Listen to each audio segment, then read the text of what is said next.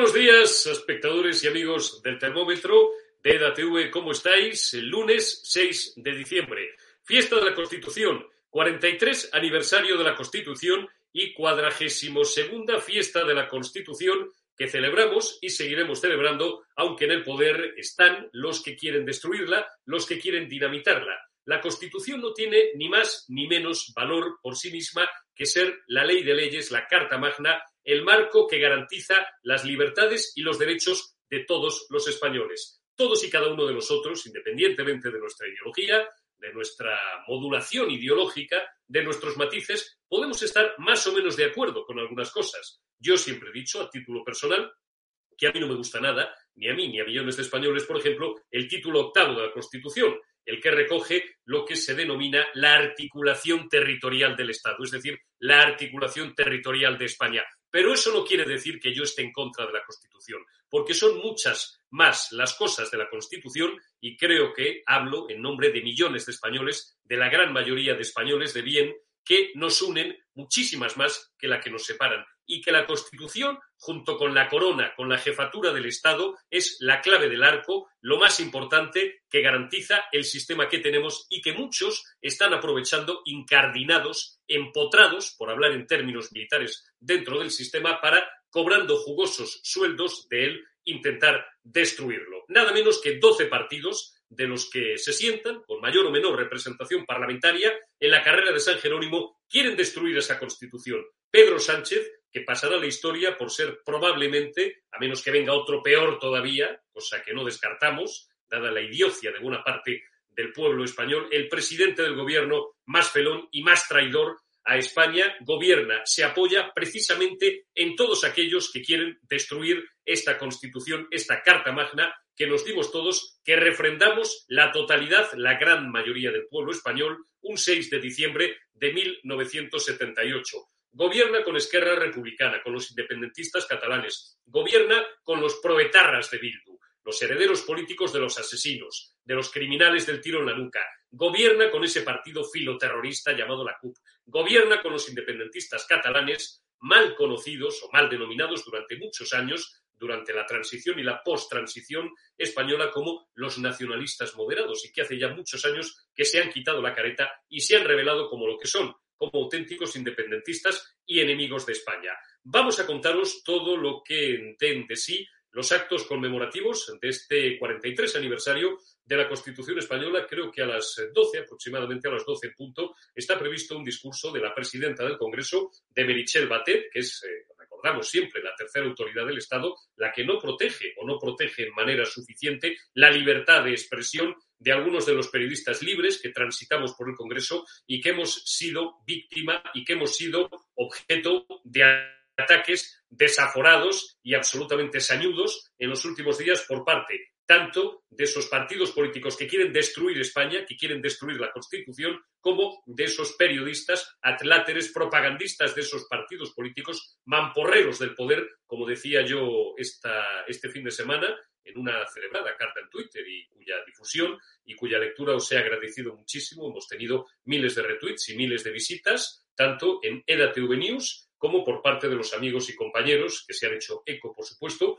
de esa carta que son 7NN, Decisión Radio, y gracias también especiales a eh, Alfonso Rojo, director, editor de Periodista Digital, y gracias también a Vieito Rubido, director y editor de El Debate, un nuevo periódico digital que ha venido con fuerza para quedarse, que también ha hecho referencia en este diario digital, en el debate, a mi carta, en la que no hacía otra cosa diferente que reivindicar la auténtica esencia del periodismo. Y quiero recordarlo en un día como hoy. Sé que el autobombo y la autocita en esta profesión es una horterada, pero creo que en este caso me disculparéis porque viene a cuento. La libertad de expresión es más necesaria que nunca. Es más necesario que nunca recordar en un día como hoy, 6 de diciembre de 2021, 43 años ya de la Constitución, que periodismo es, aparte de contar noticias, noticias, novedad que interesa, periodismo es contar y desvelar todo lo que al poder no le interesa que sea desvelado, que sea descorrido su velo, hacer las preguntas a los poderosos que los poderosos no quieren que se les haga, no hacerles de palangareros, de mamporreros y preguntarles aquello que precisamente los poderosos están deseando contestar. Vamos a ir eh, viviendo el minuto a minuto de este Día de la Constitución, de esta gran fiesta de la Constitución, que es la fiesta de la libertad, del Estado de Derecho del que todos disfrutamos y vamos a seguir disfrutando a pesar de que desde el propio gobierno de la nación y desde su vértice, del señor Sánchez, hasta sus socios comunistas, filoterroristas, independentistas, se empeñen en destruirlo. Vamos a ir en primer lugar a la calle donde está Borja Jiménez de Francisco, pulsando en los alrededores del Congreso de los Diputados ahora mismo el ambiente. Borja, muy buenos días, ¿cómo estás? Hola, muy buenas, muy buenos días, Eurico, muy buenos días a todos. Nos encontramos aquí en la Plaza de las Cortes, frente a la Plaza de Neptuno, a apenas unos metros del Congreso de los Diputados y como pueden ver, han hecho un gran cordón policial para que nadie pueda acceder, para que nadie pueda protestar contra los miembros, miembros del gobierno socialcomunista que tenemos. Un cordón policial que no hemos visto en otro tipo de manifestaciones, como las que hemos tenido estos días, republicanas, de comunistas. Y hoy es el Día de la Constitución. Precisamente, muchos de ellos lo que protestan es precisamente por este blindaje, esta censura. Vamos a acercarnos a ver si hablamos con alguno de ellos que están bastante enfadados porque, como decimos, pues han puesto un cordón policial. Aquí estamos viendo cuatro vehículos blindados, hay otros dos, yo no sé si hay por lo menos 40 50 agentes de la Policía Nacional intentando pues impedir que podamos acceder a acercarnos a las puertas del Congreso de los Diputados. Hay mucha gente, Borja, a las puertas, efectivamente. estamos, estamos en directo, estamos en directo. ¿Puedo hablar otra vez? Mire, es que estamos, estamos en directo en la televisión. Eh, ¿Qué le parece este blindaje para que no podamos protestar, para que los ciudadanos no puedan expresar su libre opinión? Bueno, pues claramente me parece un, atraco a los derechos de, los ciudadanos. Los ciudadanos tenemos una serie de derechos, como es el derecho de, de residencia, el derecho de expresión, el derecho de movilidad, y lo que están haciendo es convertir esto en una, en una Polonia de la antigua Unión Soviética estos realmente son los primeros estadios de lo que es un, Estado absolutamente autoritario. Me decía además que usted antes ha sido amenazado prácticamente por los policías con recibir una sanción. Bueno, he sido amenazado. he sido advertido en el sentido de que si no me retiraba de ahí, probablemente, probablemente, ha sido un poquito más fuerte que eso, pero vamos, que probablemente me iban a abrir un expediente y que me iban a proponer para que me formulasen una sanción administrativa. ¿Cuál, cuál era el delito exactamente? Pues el delito, según el policía, era que aquí había más de 20 personas y que cuando hay más de 20 personas tiene que haber una autorización para que se concentren. Yo le he dicho, y es la verdad, que no había ningún tipo de concentración. Aquí lo que hay es que nos hemos encontrado una serie de ciudadanos que pasábamos por aquí y que cuando hemos visto que había esta ceremonia, que nos habíamos quedado aquí. Yo personalmente he venido, he venido con, esta pancarta, he venido con esta pancarta y no es que yo tuviera la idea de encontrarme aquí con nadie. Lo único que quería era manifestar mi desacuerdo con Pedro Sánchez. La policía, desgraciadamente, no me ha dejado. Y, en principio, el cordón policial estaba a mitad de la calle y luego han ido avanzando, avanzando, avanzando hasta esta situación. Pues nada, muchísimas gracias y gracias por su apoyo aquí a, nuestro programa y a, todos los españoles, en definitiva, que somos los que queremos protestar y, no nos dejan, ¿no? Contra esta censura. Así es. Muchas gracias a vosotros. Necesitamos muchos medios y muchos profesionales como vosotros. Lo que pasa es que no nos dejan trabajar. Lo sé, lo sé, lo sé. Muchas gracias. Borja, muchísimas gracias. Vamos a intentar... Bueno, como han, pues, como han podido ver, eh, mucha indignación por parte de los ciudadanos que no pueden directamente expresar su libre opinión ante las puertas del Congreso de los Diputados. Vamos a ver si hablamos con, con alguien más. Estupendo. Bueno, mientras Borja consigue algún ciudadano más, quieran impedir la libertad de expresión porque son enemigos de la libertad, ya lo veis. ¿Sabéis lo que quieren evitar? Escenas como esta. Vamos a ir preparando, Alberto, la pitada, la sonora pitada, la enésima pitada que le procuraron ayer al sátrapa, vecinos en este caso de la localidad murciana de Lorca, iba a visitar allí unas fábricas, por cierto, se fue en Falcon oficial, y fijaos cómo recibieron ayer en Murcia a Pedro Sánchez. Pedro Sánchez es un tipo que va a acabar por no poder salir de casa, ni ahora que es presidente, y mucho menos cuando deje de serlo y pierda la mitad de la escolta que le protege. Vamos a ver lo de ayer.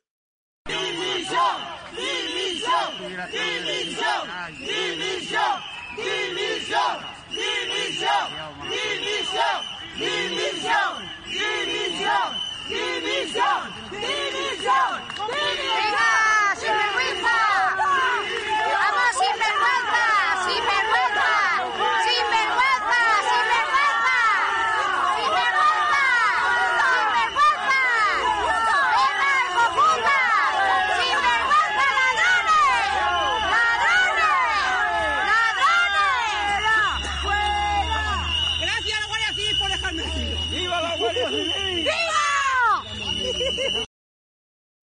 Viva la Guardia Civil. Viva honrada siempre la Guardia Civil. Pero, Pedro, oyes, oyes, Pedro, la voz de la calle. Esto es lo que opina de ti la ciudadanía. Esto, por cierto, que es lo que silencian no ya los medios progres, los medios generalistas. ¿Habéis, seguís viendo, seguís teniendo esa nociva costumbre alguno o alguna de ver el telediario de televisión española? ¿Seguís viendo Antena 3 Televisión, a 3 Media o Telecinco? ¿Habéis escuchado esta pitada en los medios generalistas? ¿Escucháis hacer referencia a esta pitada en las tertulias llenos de mamporreros y de mamporreras progres, de palanganeras del poder, de bien pagadas, a las que yo me refería en mi carta de este fin de semana? Bueno, pues en medios libres como EDA Televisión, como 7NN, como Decisión Radio, como El Debate, por supuesto, y como periodista digital de Alfonso Rojo, sí podéis verlas sí podéis verlas. Esto era lo que decía, porque además el personaje, enchulado ya como está y despegado completamente de la realidad, vive en otro mundo, vive en otro planeta, vive en su galaxia y se dedicó ayer, tuvo la osadía, osadía digo porque gobierna con los traidores, con los amigos de los asesinos y con los que quieren romper España, de glosar la Constitución. Vais a escuchar lo que decía ayer, tranquilos, son 57 segundos, no os voy a castigar, y después una conclusión que vamos a hacer al hilo de las palabras de quien todavía ostenta o detenta el cargo de presidente del gobierno. Mañana mismo sabéis que se cumple el día 6 de, de diciembre el aniversario de nuestra Constitución. Y a mí me gustaría hacer una reflexión con todos vosotros y vosotras sobre esta efeméride, sobre esta este Día de la Constitución, porque el Día de la Constitución no es una festividad más, no es únicamente una festividad. La Constitución española es la educación pública de nuestros hijos, es la pensión digna de nuestros mayores, es la salud de todos y de todas. Si la democracia representa algo, es a la Constitución española. La Constitución española es democracia, es el estado del bienestar y por eso es la hoja de ruta del gobierno progresista de España, nuestra Constitución.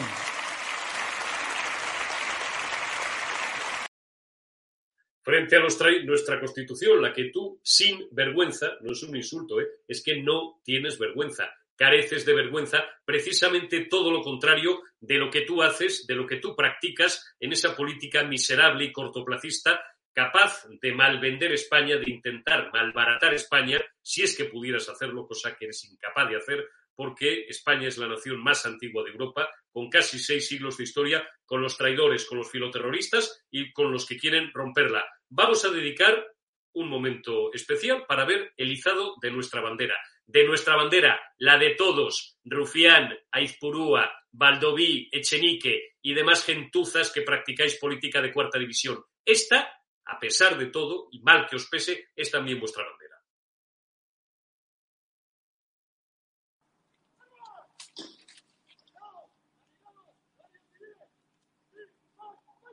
No!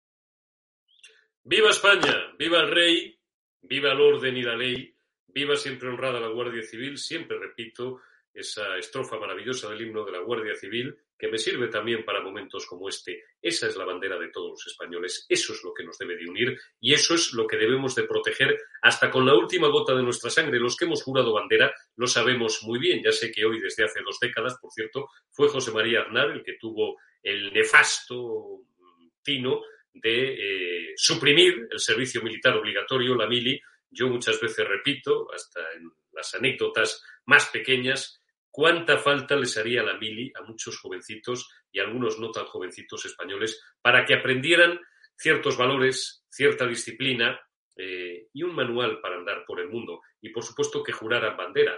Todo el mundo puede jurar bandera. No sé si es un dato suficientemente conocido. Yo he visto incluso ancianos y ancianas de otras épocas que han querido jurar banderas. Se organizan periódicamente, poneos en contacto. Todos tenemos, eh, sin duda, en la familia algún miembro de las fuerzas y cuerpos de seguridad del Estado o algún militar que os puede informar de cómo cada fin de semana, eh, cerca de vuestro domicilio, se organizan estas juras de bandera que yo creo que son absolutamente necesarias para recordar siempre por qué estamos aquí y por qué pertenecemos a lo que es una unidad de destino en lo universal. Grabadme, me importa tres narices. Sí, España, estoy hablando de España. No sé si podemos volver a la calle con Borja Jiménez de Francisco. Me parece que ahora mismo no está conectado, estará buscando más protagonistas. Mientras eh, seguimos eh, viendo, por ejemplo, vamos Alberto a los dos tweets que han puesto esta mañana eh, los dos líderes de la oposición, Pablo Casado por un lado y Santiago Abascal por otro. Si te parece, empezamos por aquello de que tiene un mayor número de escaños. Pablo Casado, la Constitución es la solución, no el problema. El mejor homenaje hacia el pasado es que tomemos las riendas del presente y nos hagamos dueños del futuro. Viva la Constitución. Pablo Casado Blanco, presidente nacional del Partido Popular. ¿Qué decía también en las redes sociales? ¿Qué decía en Twitter Santiago Abascal, presidente nacional de Vox? Hoy veremos un espectáculo cómico. El gobierno, que ha pisoteado la Constitución, y la oposición, que lo apoyó y con la que se han repartido los jueces del Tribunal Constitucional, clara referencia de Santiago Bascal a Pablo Casado, harán homenajes que ya son una auténtica burla. No te falta razón, Santi, no te falta razón. El consenso constitucional ha sido sustituido por el consenso progre. Pues eh, no le falta razón. Saludo a Javier Igartua Ibarra, buen amigo al que ya conocéis todos de este programa, de este canal de EDATV y del termómetro. Don Javier, muy buenos días y gracias por acompañarnos durante un buen rato en esta mañana de fiesta, en este día de la, de la Constitución, Javier. Y aprovecho para preguntarte en caliente, acabas de leer, eh, acabas de ver, como les he leído a todos nuestros espectadores, el tuit del presidente nacional del Partido Popular, digo, presidente nacional del Partido Popular primero y de Vox después, de Santiago Buscal, calificando de burla estas celebraciones de la Constitución por parte de muchos de los que se la quieren cepillar. Javier, muy buenos días. Sí, bueno, eh, buenos días. Ante todo, nada, un placer, como siempre, Eurico, acompañarte en este día de, en este día de fiesta. Hombre, lo que está claro que la, que la Constitución española, que, que hace 20 años eh, defendíamos como Pablo Casado y como tantos otros miembros de- del Partido Popular, está ahora mismo en riesgo. Está en riesgo porque hay algunos que se la quieren cargar, que la quieren liquidar y está ayudado por un, por un gobierno, por un gobierno de Pedro Sánchez que está gobernando con todos eh, los enemigos de España, con los proetarras de, de Bildu, con los golpistas catalanes. Es decir, se quieren cargar la Constitución, se quieren cargar la monarquía. El otro día lo hablábamos en el, en el programa que tuvimos sobre Neos. Sí. Es necesario, es necesario de una vez por todas que nos tomemos en serio estas cosas porque nuestras libertades están en, en absoluto peligro. Eh, primero, ya te digo, la Constitución, yo sí creo que hay que modificarla, pero sobre todo hay que modificarla para que esos eh, parlamentitos autonómicos eh, de una vez por todas no puedan jugar a su- sus cartas y destruir eh, todo lo que pueden y sobre todo para que competencias como la de educación, que es fundamental, que hoy veíamos, o el pacto eh, PNV-Bildu, perdón, que a nadie le puede extrañar, veíamos como hace poquito, hace poquito tiempo, una noticia, que Bildu y el, y el PNV querían hacer un cambio en, la ley de edu- educación vasca, pero ofertados, Es decir, eso va a ser un éxodo de mucha gente que se va a tener que ir porque no va a poder pagar un colegio privado y sobre todo para seguir en lo que les gusta, que es en, esa, eh, en ese adoctrinamiento absoluto y, terrible de nuestros, de nuestros hijos, de nuestros niños. Y por tanto, esto va mucho más allá de un problema eh, económico, esto va un problema de valores y de moral y lógicamente, en ese sentido eh, tiene, tiene mucho que ver el acabar con la Constitución y en el consenso progre que bien decía Santiago Pascal. Está, está meridianamente, meridianamente claro.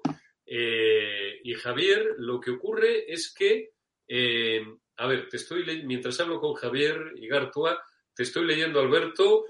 Perfecto. Vamos a dar paso a una pregunta que le hacía Javier Negre hace unos minutos a la presidenta de la Comunidad de Madrid, a Isabel Díaz Ayuso, acerca de la libertad de prensa, una de las libertades más importantes de cuantas gozamos y que más amenazada está en las últimas semanas y sobre todo en los últimos días por parte de este grupo de traidores que sigue gobernando. De momento esperemos que por poco tiempo España. Vamos con la pregunta de Negre a, a Díaz Ayuso. Sí, señora presidenta. Hoy que celebramos la Constitución, donde se recoge el derecho a la libertad de expresión, a la libertad de prensa, ¿qué le parece que haya 12 partidos políticos cuyos jefes de prensa hayan firmado un documento para mandarnos fuera del Congreso al medio EDATV y a los compañeros de 7NN? Pues me parece muy grave, muy preocupante y estoy absolutamente en contra. Yo entiendo que el papel de la prensa no siempre es cómodo y de ahí eh, su, su papel fundamental de contrapeso contra poder y por tanto creo que todo lo que limita su trabajo me parece un escándalo. Ya, gracias. Feliz día a todos. Gracias. Gracias, presidenta. Gracias, Isabel. Gracias, presidenta de la Comunidad de Madrid, por tu apoyo, que tanta falta nos hace por el apoyo de muchos políticos que sí creen en la libertad de prensa y representantes tan importantes y tan emblemáticos como la presidenta de la Comunidad de Madrid. Creo que estamos en disposición ya de volver a abrir eh, micrófono a Borja Jiménez de Francisco, al subdirector de EDATV, porque está yendo a una manifestación de gentes de ultraizquierda. Nos encontramos, hola, muy buenas, muy buenos días, Eurico. Nos encontramos Rodrigo Villar y yo en la Plaza de las Cibeles, donde va a dar comienzo en unos 10 minutos otra manifestación en la que van a, bueno, cargar contra la Constitución española, reivindicar la República y, sobre todo, pues ya lo saben, condenar y criminalizarnos a los medios de comunicación que no pensamos como ellos. Pese a ello, en el cartel promocional de, este, de esta manifestación pone libertad de expresión. Vamos a ver si de verdad la tenemos. Vamos a intentar hablar con este hombre. Venga, Hola, muy buenas. ten cuidado, Borja, que son agresivos. ¿Usted por qué se está reivindicando hoy? Pues porque nosotros reivindicamos también la República, que fue una constitución muy, muy amplia y muy... La República. La República, exacto. Como el día de la Constitución, muy bien. Nosotros también le, reclamamos esta constitución, que fue... Tenemos que volver a quemar iglesias y todo eso. Eh, la reforma de la República impresionó al mundo entero. Estamos. Una reforma que no se lo esperaba nadie y como quitaron privilegios a la Iglesia, que de eso no se habla aquí en este país todavía, la Iglesia todavía recibe 11.000 millones de euros directos de la- del- del país. Y como eso se quitó, se quitaron los latifundios, pues claro, todas las Es mejor prenderlas fuego. todas las grandes fortunas y toda la derecha de, de- de Europa entera vino por nosotros. Pero digo, es mejor prenderlas fuego entonces a las iglesias. No, eso no. Que recen lo que quieran, pero que paguen impuestos. ¿Y, y por qué está usted en contra de la como que no Constitución que ha traído? Yo les pongo protección. Les pongo protección para que rece la gente tranquila, pero que paguen impuestos. ¿Por qué está usted en contra de la Constitución que ha sido, bueno, la, mejor- la mejor época? De la Constitución, estoy celebrando dos cosas, la Constitución y la, y la que más me gusta a mí, ¿Cuál es la que más le gusta a usted? la de la República. Madre mía. Bueno, pues nada, pues muchísimas gracias. Bueno, ya lo han escuchado ustedes. la- a favor de la República, también a favor de la Constitución, pero no de la que estamos Esta nuestra ahora, la de bandera, 78, la sino la de la República. Si ellos lo llaman Constitución. Vamos a intentar hablar con alguno más de ellos.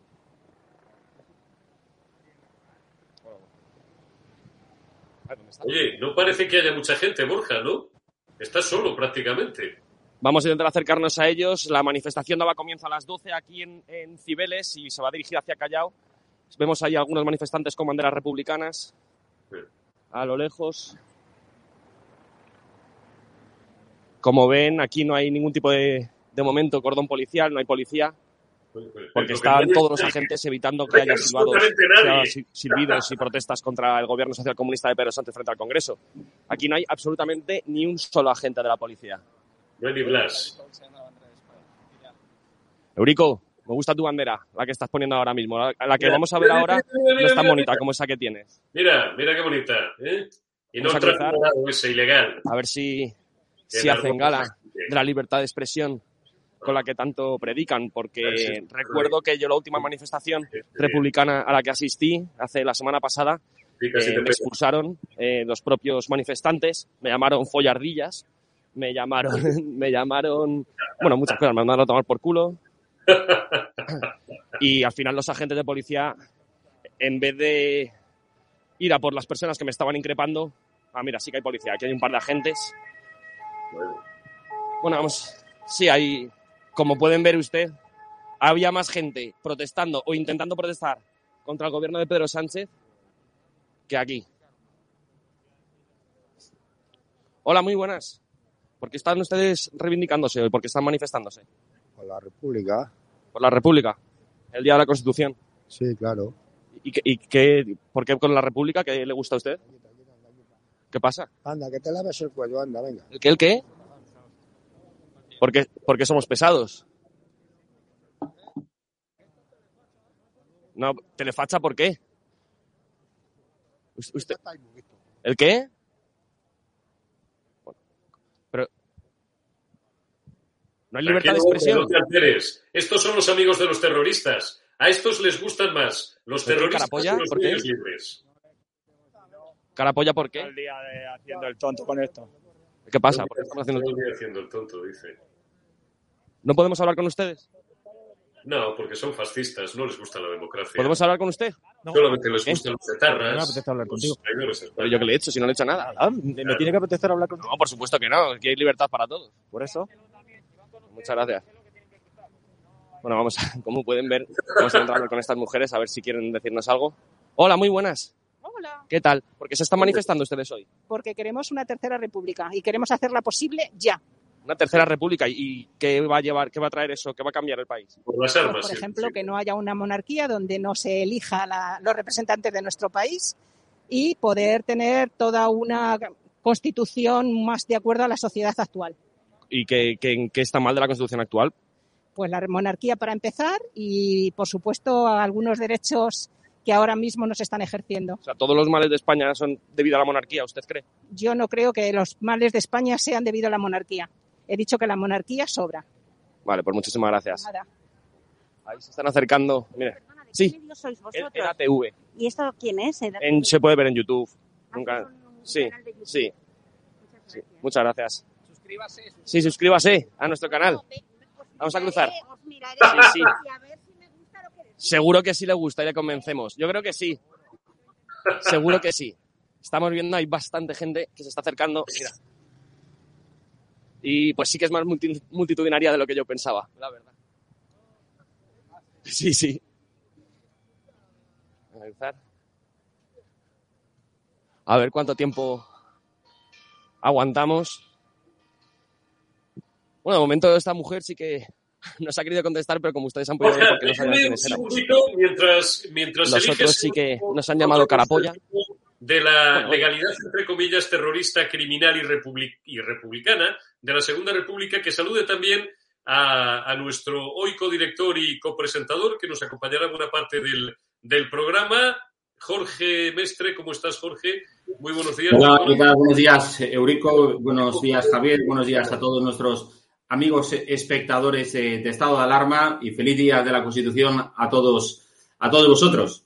Eh, bueno, la verdad es que, Eurico, yo te quiero decir que eh, a raíz de este comentario que estoy viendo de la gente que se está manifestando hoy en busca de la Tercera República, aquí hay que hacer un poco de, pedagogía, eh, de pedagogía histórica. España ha vivido dos repúblicas a lo largo de la historia y, y las dos repúblicas han reemplazado a un sistema monárquico eh, por las fuerzas de la izquierda de, cada momento y, se hizo por, por- un golpe de Estado. Es decir, nunca ha sido democrática la- las repúblicas en nuestro país. En 1868 hay que recordar, que recordar que se produjo aquel proceso revolucionario de llamado, bueno, pues un autogolpe eh, que lo que hizo fue quebrantar eh, la propia Constitución de 1869 e implantar la Primera República. Aquel experimento duró seis años y produjo, bueno, pues ah, llevó a España al mayor periodo de inestabilidad de la segunda mitad del siglo XIX y uno de los episodios más negros de, de- todo de aquel siglo desde el reinado de Fernando VII,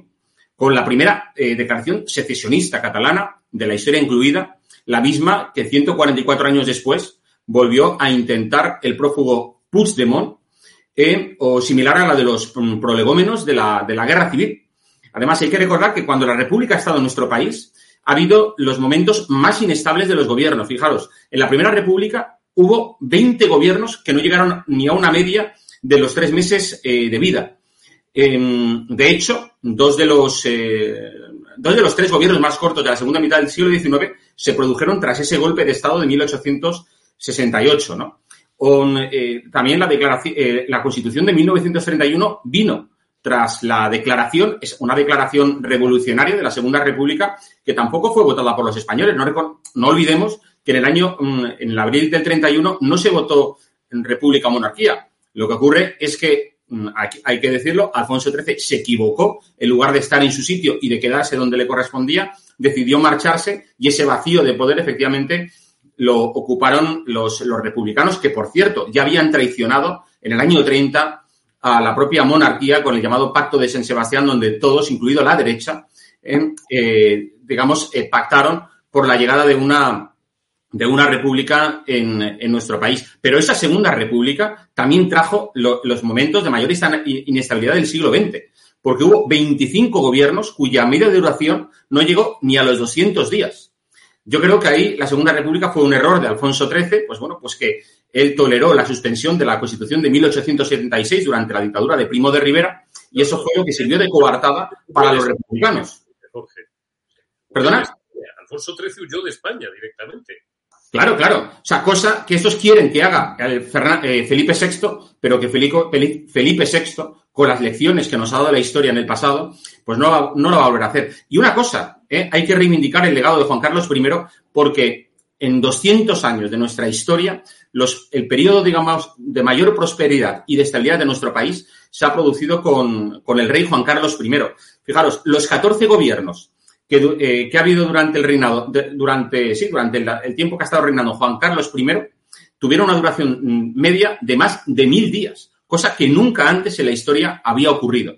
Por lo tanto, ahora todos estos, ¿no? Que intentan, claro, los españoles lo que pasa es que, bueno, que tenemos, bueno, no los españoles, el ser humano tiene la memoria muy corta y enseguida, bueno, pues se, se traga ¿eh? los los los eslóganes, los mantras que desde la izquierda, desde la izquierda más extrema, desde los medios de comunicación, las antenas mediáticas del sanchismo, pues tratan de, de esparcir de que, bueno, pues que, que- Juan Carlos I caca, ¿eh? y todo el mundo dice, ostras, pues ah, algo malo habrá hecho. No, o sea, el mayor mm, momento de prosperidad, como digo, y de estabilidad a nuestro país lo trajo eh, el rey Juan Carlos.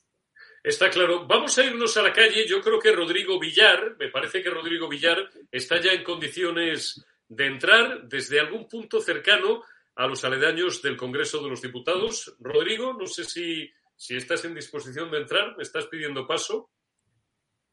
Tenemos a Rodrigo Villar, Alberto, o si no, vamos a pinchar un momento la señal institucional del Congreso de los Diputados, porque están empezando a llegar autoridades para... eh, ahí tenemos a Macarena Olona, están congregados en la puerta, frente a la puerta principal del Congreso de los Diputados, donde, por las razones que ya conocéis, por la farsa que llevamos soportando desde hace ya casi dos años, han tenido que concentrarse con estas medidas especiales, con distancia de seguridad, y ahí, pues me imagino que dentro de unos minutos, sus señorías escucharán el discurso de Merichel Batet.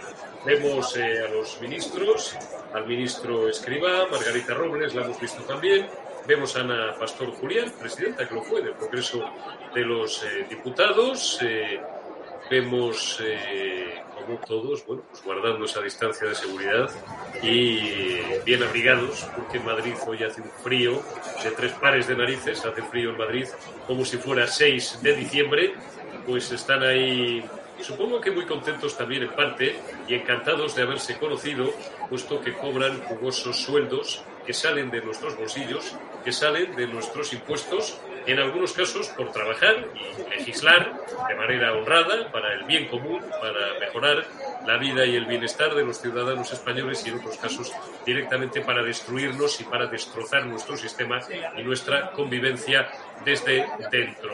Eh, me estaba pidiendo paso Rodrigo Villar, pero pues no, no le tenemos conectado todavía. Ahí está Félix Bolaños, el nuevo hombre fuerte del gobierno de, Pedro Sánchez, el sustituto de Redondo.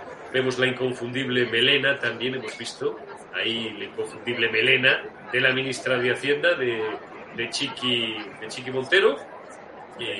Y, bueno, mientras siguen conversando Javier y Gartúa, vamos a continuar nosotros con el debate. Cuando empiece a hablar Merichel Batet, eh, conectaremos, si quiere, unos minutos para escuchar el discurso de la presidenta de la Cámara. Es muy relevante esto que decía Jorge Mestre. Yo, mmm, independientemente de explicaciones técnicas como las que brillantemente ha dado Jorge Mestre, que además es un brillante profesor de universidad, resumiría la ilegitimidad de la Segunda República en varias cuestiones que para mí son medulares. Primero, un gobierno pierde su legitimidad de pura teoría política cuando es incapaz de garantizar la que es la primera de sus obligaciones y para eso tiene el monopolio del orden público y de la fuerza pública, cual es garantizar la seguridad de sus ciudadanos. Eso, la Segunda República, el régimen, el gobierno más que, bueno, el gobierno, los 25 gobiernos, como ha recordado bien Mestre, más criminal y más asesino de la reciente historia de España, jamás fue capaz de garantizarlo, porque recién llegados al poder, a los 10, a los 15 días empezaron a quemar y a saquear iglesias. La Segunda República, que la trajo la derecha a España, como bien ha señalado Jorge Mestre, dijo don Miguel Maura, que era eh, nada más y nada menos que ministro de la Gobernación de aquel primer gobierno provisional de la Segunda República, nos regalaron el poder. Claro que les regalaron el poder. Entre otras cosas, Alfonso XIII, abuelo del actual rey emérito, del monarca emérito, que perdió los calzoncillos para salir por el puerto de Cartagena en dirección al exilio, autoexpulsado por unas elecciones que, como bien ha señalado también Jorge Mestre, eran elecciones municipales, no eran elecciones para cambiar el régimen de gobierno del que disfrutaba España. Eso por un lado. En segundo lugar, por si ya era ilegítimo, aparte de criminal, ladrón y asesino, ladrón digo porque los socialistas se llevaron, entre otras muchas cosas, el oro del Banco de España, en 1934 dieron dos golpes de Estado contra sí mismos. Además de criminales hay que ser imbéciles. El de octubre de 1934, en Asturias, una revolución que fue sofocada por el entonces comandante Franco y que dejó 1.500 muertos, y días después el golpe de Estado de ese criminal, de ese asesino, al que siguen homenajeando los amigos y los socios catalanes de Pedro Sánchez, que se llamaba Lluís Companys, responsable de la muerte de no menos de entre 6.000 y 8.000 personas, Javier Gartúa. Oye, una cosa, creo que está ya Merichel Batet hablando, ¿puede ser? Eh, pues no lo sé, pincha un No sé, de realización. Pincha un momento. Mira, sí, ahí está saliendo, gracias Jorge, está saliendo Merichel Batet con su adorado Pedro Sánchez, con su gran mentor, que la está en un gesto muy feo, por cierto, y bastante machista, y acaba de hacer con la, con la mano derecha, no con la izquierda, está diciendo vete al atril y di lo que tengas que decir. Vamos a escuchar a Batet.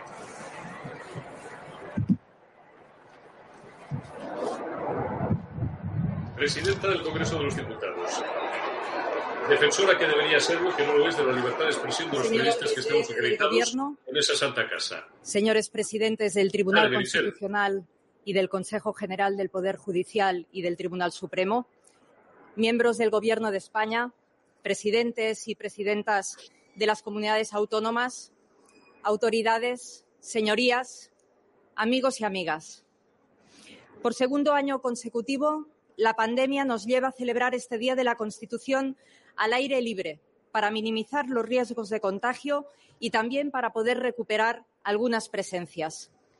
En un año, los avances científicos en el descubrimiento de la vacuna y el esfuerzo de nuestro sistema sanitario y de los españoles y las españolas en el proceso de vacunación nos permiten una cierta seguridad, que es la base mínima para abordar la recuperación social y económica de nuestra sociedad.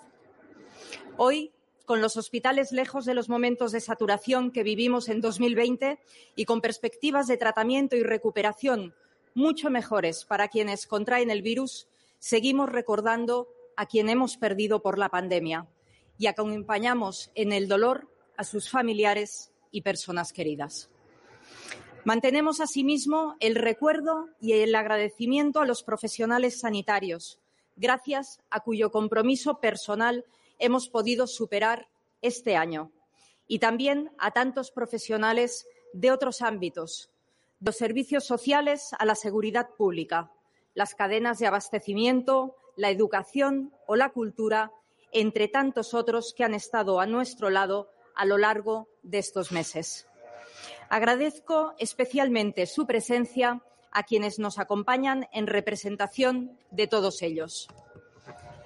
Celebrar la Constitución es, en última instancia, celebrar la conciencia de comunidad y el compromiso de todos en el auxilio mutuo y el progreso conjunto y solidario con nuestros conciudadanos. De modo que hoy, Día de la Constitución, es ante todo día de reconocimiento de su trabajo y su contribución al bien común. Joan Margarit, que nos dejó en este año, escribió el homenaje más hermoso para ellos. La vida s'alimenta dels dies generosos, de donar i protegir. ¿Cómo no? Quan s'ha pogut donar, la mort canvia. En los últimos años, la celebración de nuestra Constitución ha permitido destacar su papel en el Lo progreso de la sociedad española, su origen en el más de amplio y esforzado consenso de nuestra historia, su carácter de acuerdo que contiene valores, normas y un programa de construcción del futuro plenamente vigente. Ha permitido destacar, en definitiva, su éxito y el de quienes la hicieron posible, como fundamento de la convivencia, la cohesión y el progreso de nuestra sociedad, como constatación de que estamos construyendo cada día aquello que su artículo primero quería para nuestra patria, un Estado social y democrático de derecho. Todos estos aspectos siguen vivos y se manifiestan en este nuevo aniversario del referéndum de aprobación del texto constitucional por la ciudadanía hace 43 años. En esta ocasión, quiero incidir especialmente en lo que la Constitución significa para la política española y, sobre todo, para los políticos, los representantes democráticos, que nos reunimos y actuamos cada día en el hemiciclo del Congreso, el Salón de Plenos del Senado o en tantos otros espacios de acción y decisión política en cualquier lugar de España, en sus comunidades autónomas y en cada municipio de nuestro territorio. No se equivocará quien piense que la Constitución despliega toda su eficacia general sobre la política, sin excepciones ni particularidades. En efecto, también para los políticos, la Constitución es expresión de un consenso fundamental. Es referente de valores y principios en los que sentirse reconocido. Es norma que exige respeto y cumplimiento en nuestras acciones y decisiones. Y es programa de futuro, cuya efectividad debemos perseguir en el desarrollo de las políticas que impulsamos. Pero a quienes nos dedicamos al servicio público corresponde una responsabilidad especial, fundamental para la garantía del mantenimiento de las funciones de nuestra Constitución. En 1978, el constituyente creyó en la necesidad de reconocer y poner de manifiesto el papel esencial de los partidos para la nueva democracia española. Su prioridad estuvo en reforzarlos como esenciales para la garantía del pluralismo y de la gobernabilidad del sistema constitucional.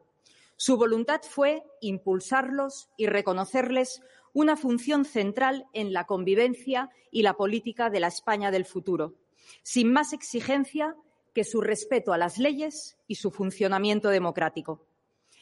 Tras la experiencia de nuestro desarrollo en democracia, podemos decir que el constituyente acertó. Acertó plenamente en la necesidad de impulsar el desarrollo de partidos políticos capaces de asumir la responsabilidad de trasladar el debate plural a las instituciones y también de articularlo en acuerdos, en normas y políticas que han propiciado el crecimiento y el progreso que ha caracterizado nuestra historia reciente. Una historia de éxito, con todos los matices que queramos incluir, pero de éxito.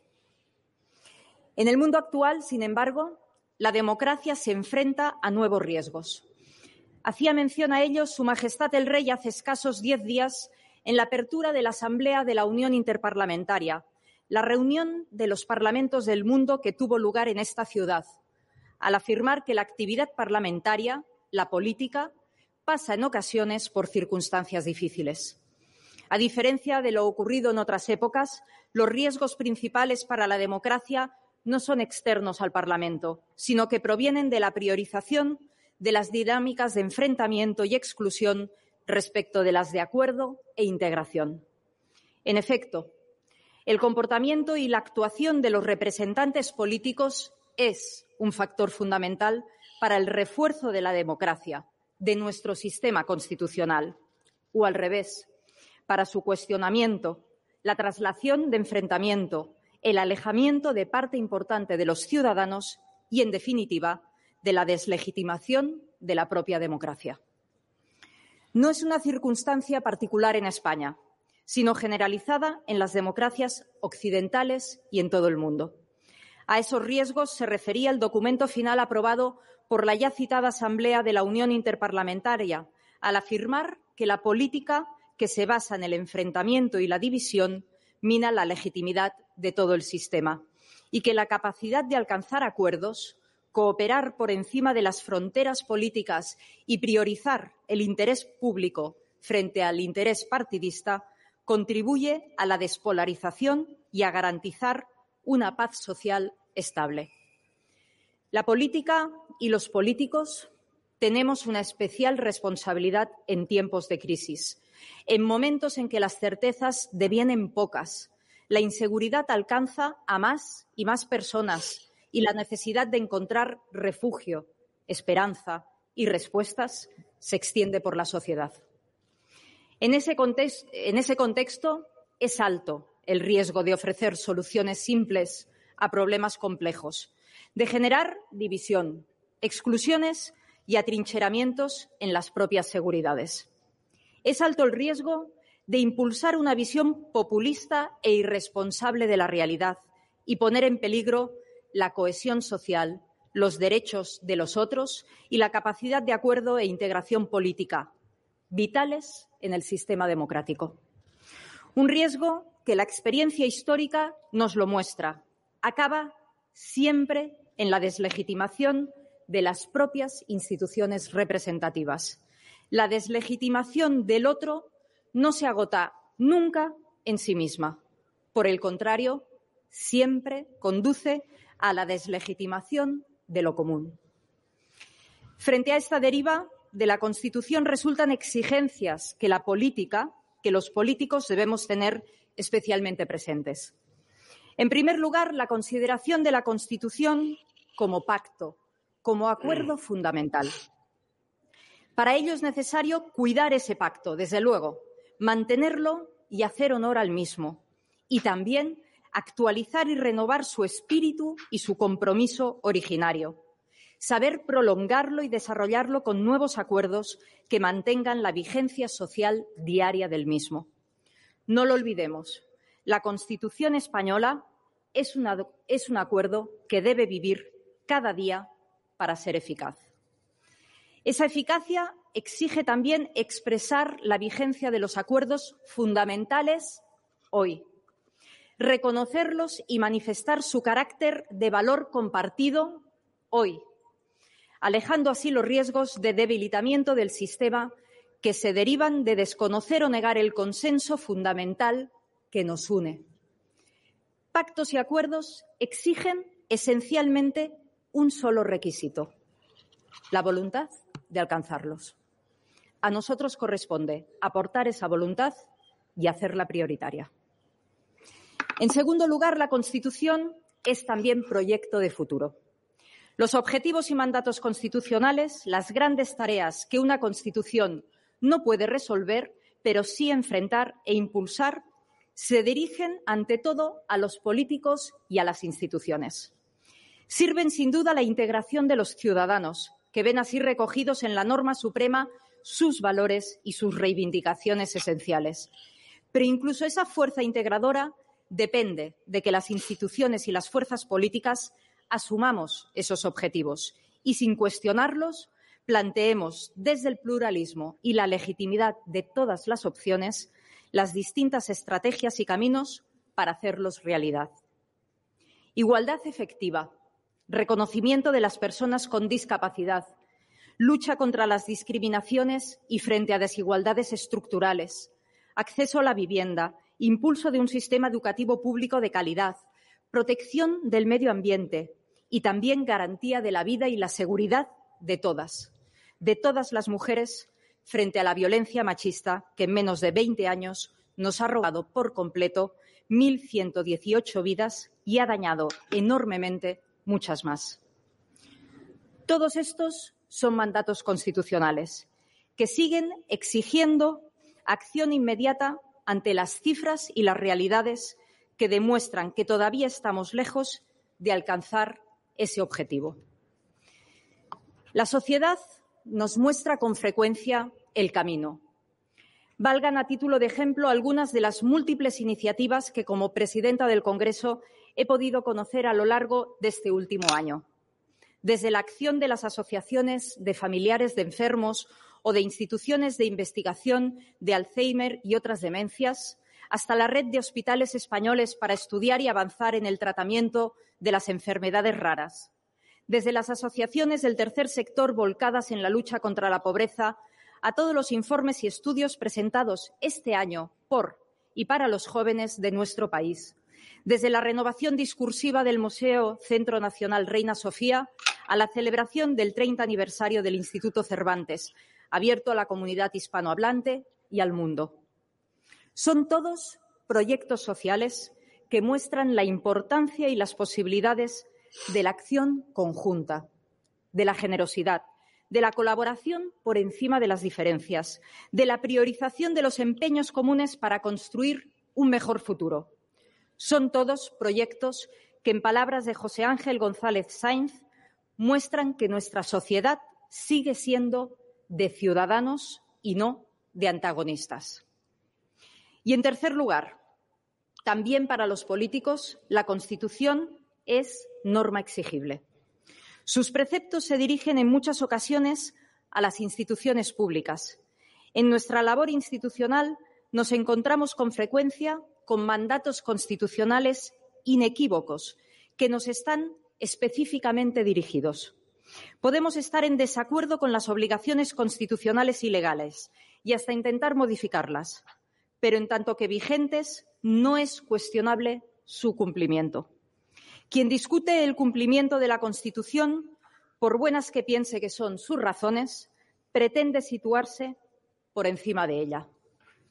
Cumplir la Constitución es también mantener un comportamiento coherente con los valores fundamentales que fija el propio texto, que acordamos entre todos y que debe seguir guiando nuestra actuación.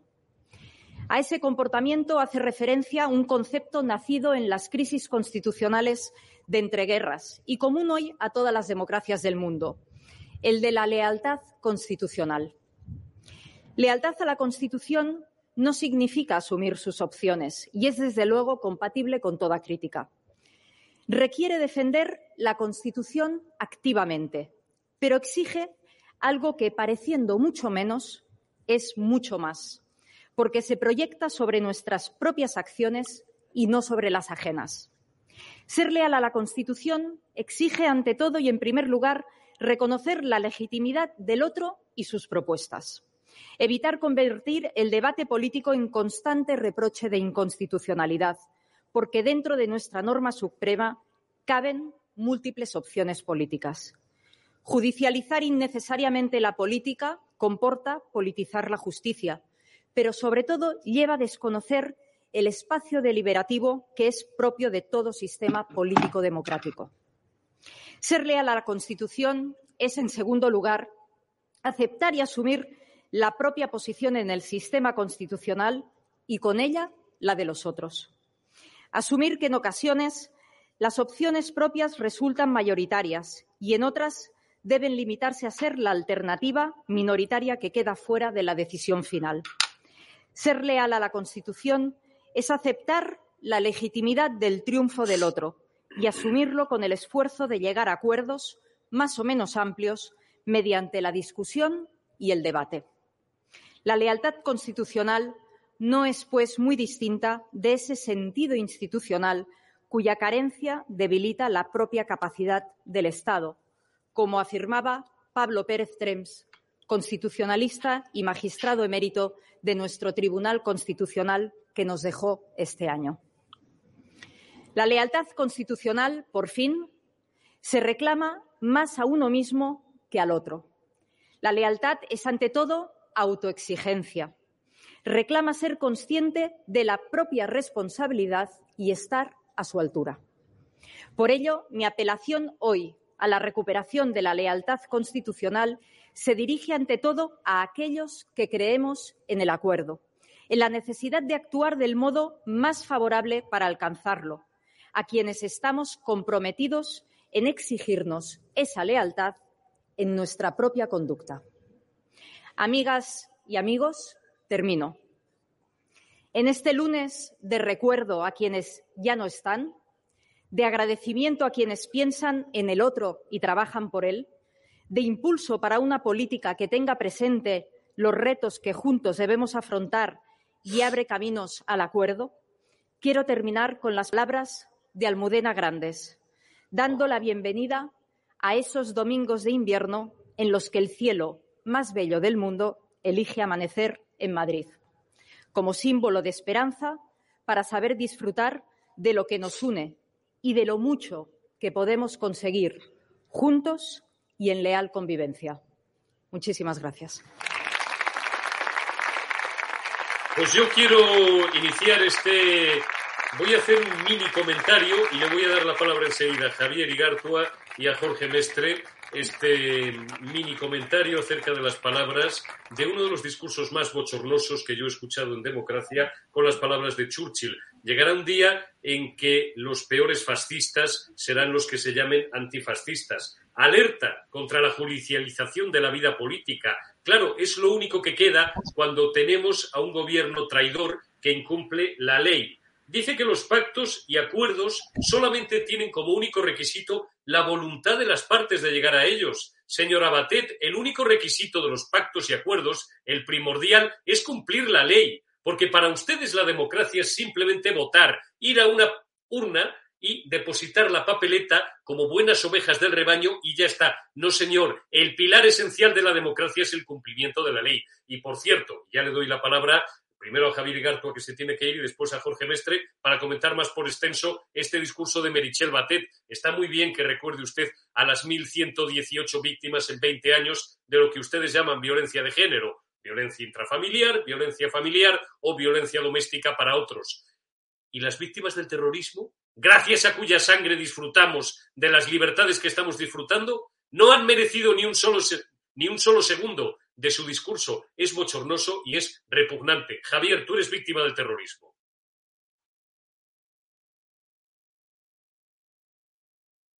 Tenía desactivado el audio, ahora me escucháis. Te escuchamos. Eh, ahora sí, que es que tenía desactivado el audio.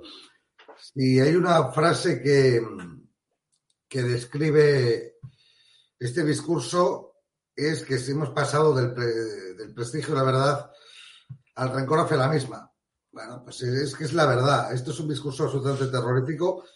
Eh, que no se acuerda las víctimas del terrorismo, llevamos mucho tiempo ya con esta cantinela, es decir, con esta gente que se han olvidado, entre otros de sus compañeros asesinados por ETA. Por tanto, las demás víctimas, pues me imagino que les dará exactamente igual. Luego hay otra cosa. El, Frente Popular en el que nos encontramos eh, solo, solo necesita, necesitaba tiempo para llevar a cabo lo que ellos, lo que ellos quieren, que es la ruptura y enterrar, y enterrar el espíritu de la transición y de todos sus símbolos, incluido la Constitución. Por tanto, que a nadie le, extrañe eh, este discurso ni lo que estamos eh, viviendo. Porque esto empezó en ese, en ese eh, pacto entre el gobierno Zapatero y ETA, que empezó ese proceso, ese proceso de descentralización, de deslegitimación de lo que significaba España y lógicamente pues mentira tras mentira en los últimos, en los últimos años.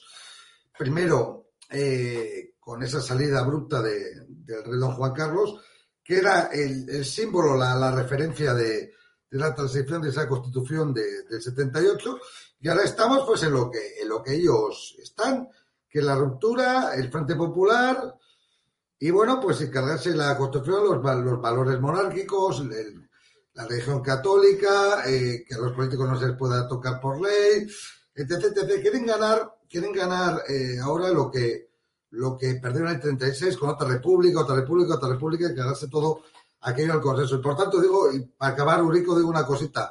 Cuando habla de, de que esto es un espíritu de consenso, de diálogo, eh, se refiere también al diálogo con el brazo político de ETA, que es un Claro. socio diferente con Márquez Turúa y con esa gentuza de ETA. También es eso, también es eso, el diálogo. Pero eso sí, a las víctimas que nos den por saco. Pero eso sí, diálogo hasta el infinito con aquellos, con ese brazo político de esa banda que tantos han asesinado, incluido a mi abuelo.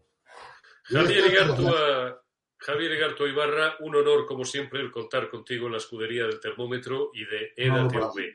Memoria, dignidad y justicia para las víctimas del terrorismo. Un cordial y patriótico abrazo, amigo. Cuídate mucho. Igualmente, amigos, un abrazo.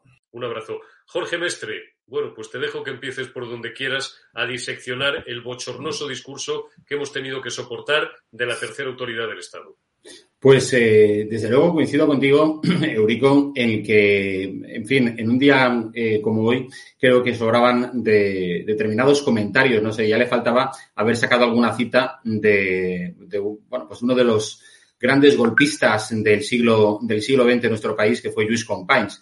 Ha empezado a citar en catalán, ha, empezado a citar, bueno, pues a Almudena Grandes, Almudena Grandes, eh, que bueno, es decir, a mí no me gusta ni como expresora ni como escritora eh, ni como articulista. Es decir, que bueno, es decir, yo creo que eh, a, a título de, de, novelas, bueno, pues para gustos los colores. Puede haber gente que le guste que no le guste, pero es decir, eh, enaltecer la, la, figura de Almudena Grandes es, eh, bueno, pues enaltecer la figura de una persona eh, guerra civilista, una persona que, que en fin, eh, que lo que pasa es que la izquierda ya lo sabemos, es decir, siempre a los suyos, cosa que la izquierda derecha nunca hace, ¿no? La derecha, como siempre viene, eh, o una gran parte de la derecha vive acomplejada, pues según quién, de quién se trata, pues no pronuncian el nombre, directamente a lo mejor lo que te dicen es, según decía un escritor recientemente fallecido, por no citarlo, y no sea que, que en la izquierda, eh, no sé, o, el diario Monclovita de la mañana se ofenda, bueno, pues directamente omitían el, omitían el nombre, ¿no? Es decir, como la semana pasada, por ejemplo, Rajoy, cuando era entrevistado en el hormiguero,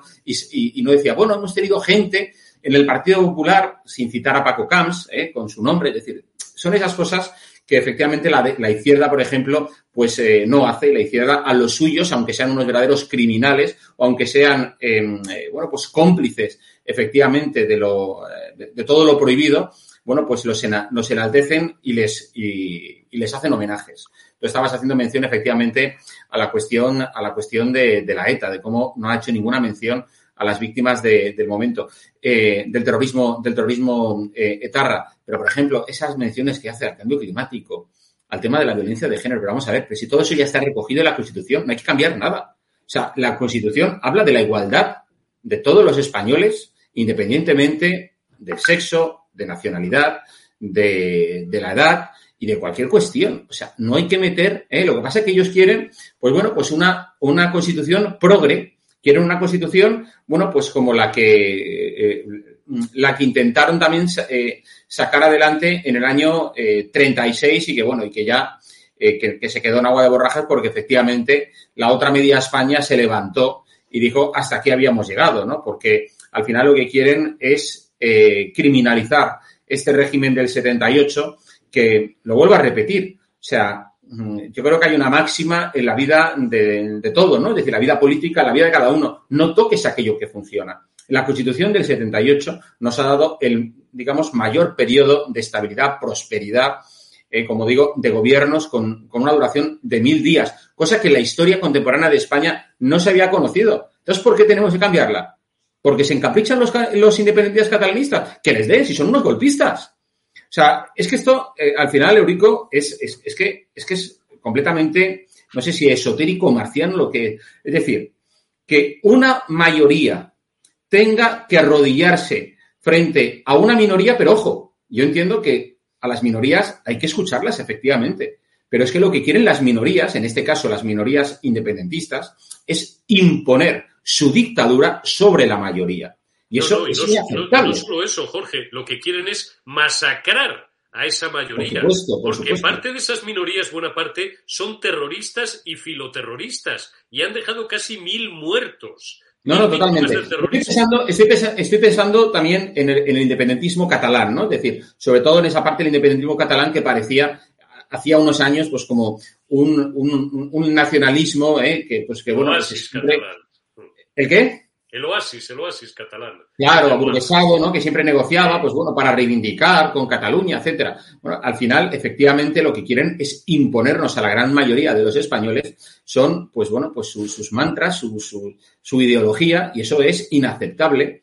O sea, yo reconozco que, que efectivamente eh, no tenemos por qué poner, porque, porque sea capricho de esta minoría, digamos, la constitución actual bajo referéndum, pero es que yo estoy seguro que si se pusiera a votar a los españoles sobre la constitución actual, ganábamos de calle los constitucionalistas del 78. Ganábamos de calle. O sea, y, y eso, eh, a ver, no puedes ponerlo, digamos, a, a- a- al arbitrio de, de- de ser opinado por los españoles cuando no lo requiere. O sea, porque claro, es decir, oye, tú tampoco, aquí cada uno no vota, eh, no sé, en su casa por su padre o por su madre, ¿no? Pues oye, pues hay cosas que, son de cabeza, que no tienes por qué votarlas porque no hay una gran mayoría que pidan eh, eh, cambios, sino sola- solamente esos, esas minorías, como tú decías, filoterroristas, apoyadas por los independentistas y apoyados, pues bueno, pues por ese PSOE, que en su momento era un partido constitucionalista, que una parte del mismo sigue siéndolo, pero que en la mano de Sánchez, bueno, pues es un partido kamikaze, un partido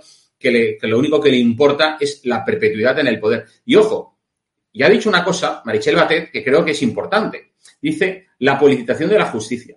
Vamos a ver, si aquí hay un, par- aquí hay un partido que ha, judicializado la política española, ese ha sido el Partido Socialista, la Gürtel.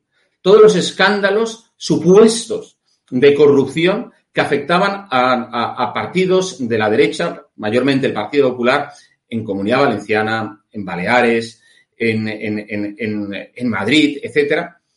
No nos olvidemos que de los doscientos y picos imputados que, los, que esos jueces amigos del PSOE, ¿eh? porque a mí me sorprende y a cualquier mm, eh, ciudadano de fuera de España se lo plantea, es decir, que un tío que ha sido eh, eh, alto cargo en, en una administración eh, socialista, como es por ejemplo el juez de la Mata, se encargue de instruir una pieza de la Gürtel. Pero eso, ¿eso en, qué, en, en qué país democrático cabe? Sin embargo, Ninguno, bueno, de ninguno. Pues aquí se permite, se tolera. Es decir, aquí un, juez ¿eh? puede haber tenido carnet de partido político, haber trabajado para administración y luego volver a su puesto en la, en la justicia y encima instruir casos políticos. O sea, es que es tremendo. O sea, eso es, es increíble. Pero bueno, resumiendo lo que estaba diciendo, efectivamente, si aquí hay un partido responsable de haber judicializado la vida política española, ese ha sido el Partido Socialista. Y bueno, y a quien hierro, a quien hierro mata, a hierro muere. O sea, que, que, que, el- que Vox, el Partido Popular, lleven a este, par- a, a este partido corrupto, como es el Partido Socialista, que está en el gobierno, bueno, pues cortó la fechoría. Si no hubiera sido por Vox, no nos habríamos enterado de que efectivamente el, esta- el, el confinamiento y el estado de, alar- de alarma eran, fueron ilegales. Es No nos habríamos enterado. Es evidente, y aquí lo hemos, aquí lo hemos denunciado. Por eso siempre aquí hemos dicho, independientemente de que en este canal, y siempre lo recuerdo, entre nuestros amigos y espectadores, hay distintas sensibilidades. Hay personas, yo lo veo diariamente, y Jorge también lo ve diariamente porque dirigimos y presentamos formatos en este canal con una sensibilidad más próxima al Partido Popular, otros más próxima a Vox, pero yo siempre os digo, los que realmente estáis y os sentís de Vox y queréis seguir votando a Vox, no toleréis que os digan que el voto a Vox no es un voto útil. Porque, y este es un dato que no es suficientemente conocido y por eso lo repito tanto, si Vox no tuviera 52 escaños, si tuviera menos de 50 escaños, por ley, no podría hacer todo lo que está haciendo ante el Tribunal Constitucional, que hasta tal punto está molestando a la izquierda que ha sido objeto de uno de los inputs, de uno de los ítems, de una de las referencias del discurso de Merichel Batet. Denuncian la judicialización de la vida política española, la judicialización por parte, le hubiera gustado decir, menos mal que se ha cortado, porque era un acto institucional de la que hace gala la extrema derecha. Claro, para combatir las fechorías que perpetra diariamente el gobierno. Por eso han convertido el Tribunal Constitucional en la tercera Cámara legislativa, desgraciadamente, porque gracias a Vox hemos sabido, hemos sabido no porque lo sabíamos, pero hemos tenido el refrendo jurídico y judicial de que los dos estados de alarma eran inconstitucionales, de que el secuestro del Congreso de los Diputados durante seis meses fue ilegal y de que 48 decretos ley que ha promulgado este sátrapa, este loco que tenemos en la Moncloa, se los han tirado abajo y sospechosamente o increíblemente la gente no está en las calles. Ese es el gran drama que tenemos. Sergio Fidalgo, no te dejo más tiempo en el backstage porque te acabas de conectar. Sergio Fidalgo, director del Catalán y uno de nuestros mejores contertulios y de nuestros mejores amigos. Muy buenas tardes, amigo. ¿Cómo estás? Muy buenas tardes, aquí estamos. Bueno, ¿has oído a Merichel, Sergi? No, la verdad es que no. ¿Qué, qué ha, di- qué ha dicho? No, no, yo, a ver, yo hoy he subido, esta Ha mañana he criticado la judicialización de la vida política española. No, no, a mí Merichel no me interesa demasiado. ¿Qué, es lo que ha dicho? He visto, que he ha visto, dicho. he visto el abrazo entre, entre Ayuso y, Has Pablo. visto el, abrazo, el- el abrazo entre Ayuso y Pablo. Pero, Mira, es- Merichel pero, hoy- pero lo que ha dicho Merichel se me ha escapado. ¿Qué ha dicho? se, ¿Qué ha te- dicho? se te ha Aparte, escapado. aparte que le ha puesto Vamos, que como tienes. Que tienes pocas ganas de comentar las palabras, yo sé que lo has oído perfectamente, tú eres un cachondo, que tienes pocas ganas de comentar las palabras de la presidenta del Congreso y la tercera autoridad del Estado. Mira, Merichel ha dicho otra cosa que te va a gustar, que te va a divertir, que la única condición y la condición más importante para llegar a acuerdos, para llegar a consensos, esa palabra, ojo con la palabra consensos, lo digo siempre, porque se entiende mal y se interpreta peor y se utiliza mucho peor todavía. Yo cada vez que escucho la palabra consenso me llevo la mano a la pistola, como cada vez que oigo la palabra plataforma, eh, asamblea, colectivo, transversal, la palabra consenso, bueno, pues uno de los principales o el, o el mayor requisito o el único requisito, Sergi, dice Merichel, para llegar a acuerdos es que estén todos de acuerdo. Y yo digo, coño, el único requisito o el más importante será que esos acuerdos estén dentro de la ley, Sergi, porque si no tú y yo y Jorge mañana llegamos a un acuerdo para hacernos atracadores de bancos y nos empezamos a ir, no sé, a dar una vuelta por las sucursales, que es un poco lo de los golpistas catalanes. Y así llegamos al golpe de Estado del 1 de octubre de 2017, por ejemplo, con la anuencia y en algunos casos con la simpatía y casi con el aplauso, a lo mejor incluso de esta señora, que es la tercera autoridad del Estado. Bueno, me parece que nuestro futuro como, como atacadores, al menos el mío, es complicado porque yo me demasiado rápido. Yo no, no, Porque no- tenemos un físico además muy reconocible, Sergi, todos. Yo soy muy reconocible. nos reconocerían bueno. echando leches. A ver, eh, a ver, Batete es una persona que no, no pasa a la historia precisamente por su capacidad para conseguir consensos precisamente. De hecho, ha sido una persona que ha destacado por mm, cierta ciertas prácticas sectarias en su labor como presidente del Congreso, con lo cual mm, lecciones de consenso ya pocas puede dar, por no decir ninguna. Eso, eso, eso para empezar. Segundo, que este gobierno se, está, se está convirtiendo en una especie de maestro de lo obvio, o sea, decir o sea, todos los políticos acostumbran a decir obviedades, pero bueno, ya de este tipo ya, bueno, encima obviedades digamos que sin demasiado sentido, pues claro, ob- obviamente para que haya consenso todo todo el mundo tiene que estar de acuerdo, con lo cual eso ya está claro, pero encima lo que, lo que tú has dicho, la gracia del consenso es que sea sobre algo, que sea razonable, que sea legal y sobre todo, y sobre todo que no se salta nuestro marco jurídico. Entonces, por lo tanto, claro, consenso con, con Esquerra es que es consenso con Bildus es muy complicado, pues cualquier partido un poco decente no puede estar en consenso con esta gente. Eh, así de simple. Con lo cual, bueno, mm, que es, a ver, es que no- yo no espero mucho del debate, también, también te lo digo sinceramente, y obviamente pues, tampoco me ha decepcionado. Mm, me ha- puesto el Congreso como Fornox para que no se para que no piten a Sánchez, lo cual era su única gran preocupación, y, todo lo que ha dicho después, pues nada. Fue- Poco, ¿Tú realmente te- esperabas algo? No, yo no esperaba absolutamente nada. Yo esperaba un discurso a la altura del cargo que ocupa, que para eso es la presidenta del Consejo del, del Congreso de los Diputados, la tercera autoridad del Estado, la persona que debería defender, entre otras cosas, uno de los pilares fundamentales del Estado de Derecho, que es la libertad de prensa, cosa que no hace, por eso nos machacan o nos intentan machacar todos los días a los periodistas libres, que hacemos las preguntas incómodas, que los y sobre todo las mamporreras y las palanganeras y las eh, que se arrodillan, perdón, ante, luego me llamarán machista, ante el poder no hacen. Vamos a escuchar a Macarena Olona en este punto. Macarena Lonas, eh, me gustaría preguntarle si van a plantear algún tipo de iniciativa ante ese escrito firmado por 12 jefes de prensa de partidos políticos para eh, vetar la presencia, ¿no? Al menos presionar para que expulsen a EDATV del Congreso y también a la cadena 7NN. Muchas gracias. Bueno, como acabo de expresar, precisamente a lo largo de estos meses se han cometido los mayores atropellos contra la Constitución española. Eh, se han cometido por parte del Gobierno de España, por parte de la presidencia de este Congreso, pero con no pocas complicidades. El ataque que ahora estamos viendo en el Congreso de los Diputados a la libertad de, prensa, a la libertad de expresión, es algo que tiene su antecedente en eh, la 13 legislatura, cuando la mayoría socialcomunista en la mesa acordó la expulsión de un periodista de OK Diario, Segundo Sanz, y la prensa cayó.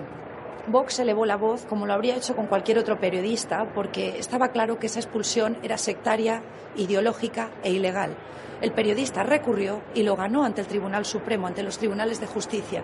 Pero ahí se enseñó por primera vez la patita del sectarismo que se está aplicando al margen de la ley, al margen de la Constitución, por parte de quienes hoy gobiernan este Congreso de los Diputados y hoy gobiernan a España en la Moncloa.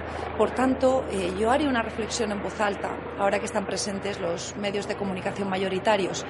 Hoy es estado de alarma, OK Diario, mañana pueden ser el resto de ustedes. Si guardan silencio, verdaderamente luego no podrán quejarse. Muchas gracias.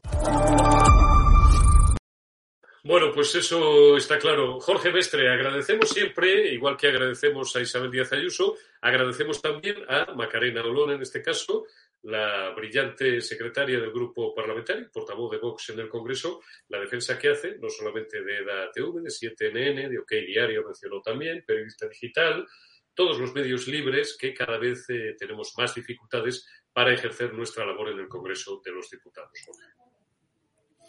Eh, sí, sí, o sea, vamos a ver, efectivamente, eh, yo creo mm, que hemos visto durante esta última semana cómo pese a esos intentos de la izquierda, digamos, eh, más radical, de, los comunistas, los filotarras, los separatistas, eh, los catalanistas, que han intentado, pues eso, boicotear a Estado de Alarma y a, otros colegas de la, de la profesión. Bueno, pues eh, yo creo que al final esas, eh, esos intentos, bueno, no es que vayan a caer en saco roto por el simple hecho de que no vayan a prosperar, es que si prosperasen, los tribunales eso lo van a tumbar. Eh, y eso, bueno, pues sería desde luego una verdadera victoria ¿no? de la democracia frente a, estos eh, sátrapas autoritarios que efectivamente lo que quieren es imponer sus, eh, sus consignas ideológicas.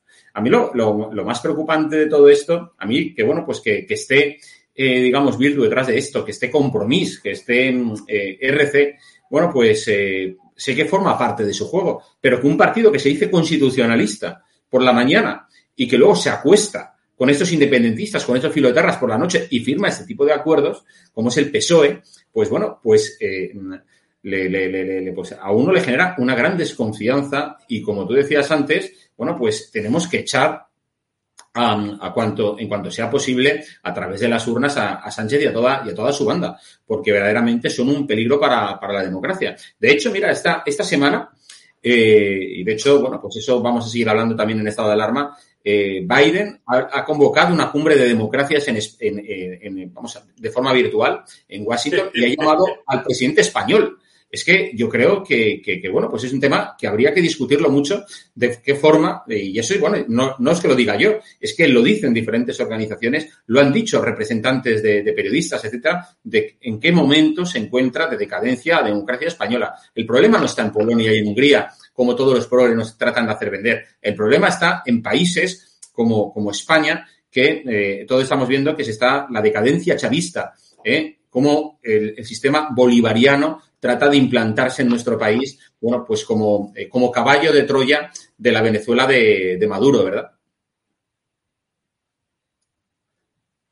Eh, bueno. Está, está meridianamente claro. Mientras, mientras preparamos un otro total, en este caso del presidente nacional del Partido Popular, de Pablo Casado, en la misma línea en la que se expresaba Macarena Olona e Isabel Díaz Ayuso, defendiendo los medios libres, defendiendo la libertad de expresión. Antes de devolverte la palabra, Sergi, quiero que veáis dos pantallazos del nuevo digital que dirige Vieito Rubido, se llama El Debate. Os invito también a echarle un vistazo porque es un periódico que desde el principio ha venido para quedarse, está muy bien hecho, muy bien construido y es muy interesante. Me llama la atención en concreto un artículo eh, de María Jamardo, que sabe mucho de esto, y es eh, acerca eh, de la reforma, el debate sobre la reforma constitucional, ese mantra ¿no? que todos los años, llegadas estas fechas, pues tenemos que abordar. Los expertos, dice María Jamardo en el debate de Vieto Ruido, consideran una imprudencia hablar de reforma constitucional en un, no se ve el titular entero, culpa mía porque he acertado mal el pantallazo, en un momento de gran atomización de la Cámara. Pásame el siguiente pantallazo donde mínimamente esbozo algunos de los argumentos y luego le pregunto a Sergio su opinión acerca de esta cuestión que da María Jamardo. El PSOE fijaba ya el verano un horizonte político para poner en marcha una serie de reformas constitucionales con la intención de acometer una aluvión de cambios en el texto vigente de 1978. Los socialistas en el gobierno, con Sánchez al frente, abrían el debate en plena temporada estival sobre una amplia batería de iniciativas con las que bajo el pretexto de blindar la sanidad, garantizar la reforma de las pensiones o introducir cambios en el sistema político, pues querían eso, abrir el melón constitucional. Esto lo cuenta hoy María Jamardo en el debate. Yo, Sergi, no sé cuál es tu, bueno, conozco cuál es tu opinión, pero quiero preguntarte una vez más sobre, sobre ella, pero siempre que a mí se me pregunta, como hacían el otro día Luis Losada y Inés en eh, 7NN, mi opinión acerca de eh, si soy partidario o no soy partidario de una reforma constitucional, digo lo mismo. En primer lugar, ¿para qué? En segundo lugar, ¿con qué acuerdo? ¿Con qué consenso?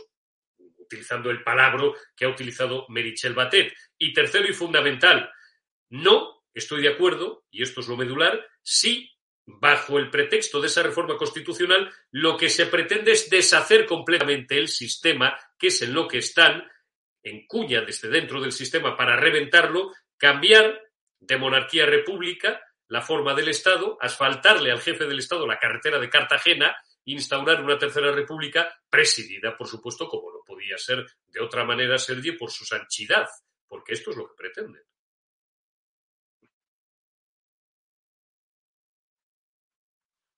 Te has muteado, Sergio. Las reformas constitucionales, perdonad, eh, se tienen que hacer para saber, para, se tienen que hacer con pleno conocimiento de causa de para qué se hacen, qué se vota y sobre todo qué objetivo tienen. Ahora no es buen momento, porque sinceramente teniendo en cuenta que buena parte de España está en rebelión gracias a Esquerra, gracias a Bildu, gracias a Compromís, gracias a los separatistas de Baleares, ahora mismo intentar plantear cualquier reforma constitucional sería un error.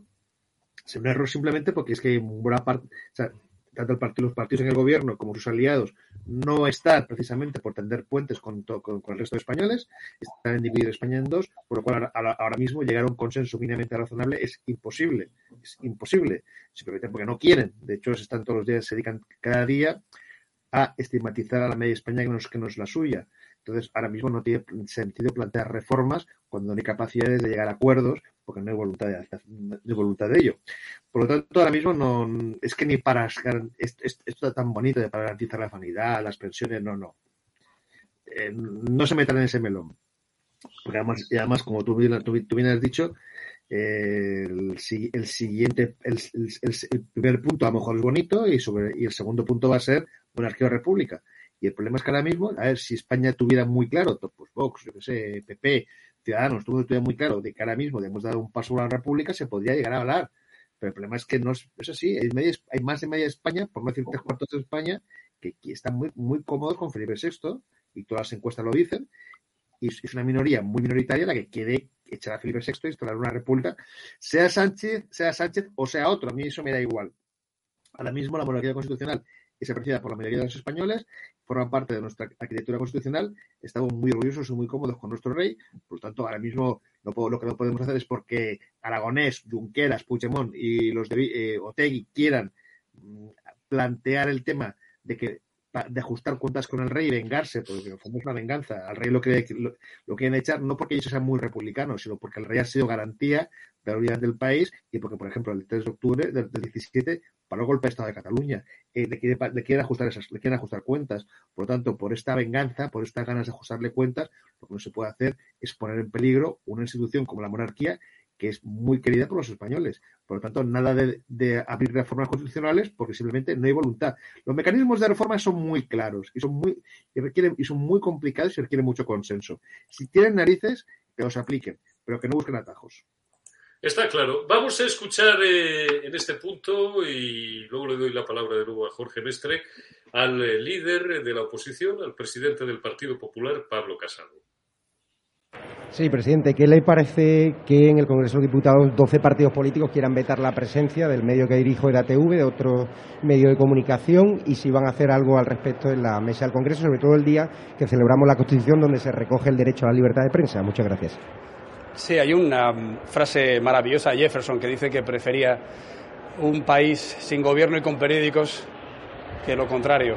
Yo creo que ahora tenemos un país sin gobierno, o al menos un gobierno no dedicado a las preocupaciones reales y urgentes de los españoles y pretende que tampoco haya prensa libre.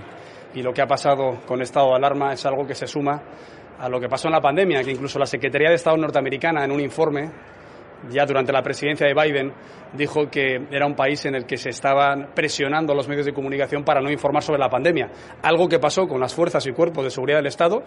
Fueron cesados mandos policiales por pedir material y fueron cesados mandos de la Guardia Civil por querer investigar el 8 de, mayo, el de marzo, eso que ya ha dicho la vicepresidenta segunda del Gobierno, que el Gobierno sabía que podía haber contagios, pero lo ocultó por una agenda ideológica. Y luego también pues, se ha visto que, que han ido contra la justicia. La Fiscalía no deja investigar las querellas y las previsiones que han hecho los tribunales superiores de justicia pues eh, no cuentan con el respaldo legal que le venimos pidiendo. Por tanto, libertad del trabajo de la prensa libre, pero también responsabilidad a la hora de garantizar todas las libertades recogidas en la Constitución.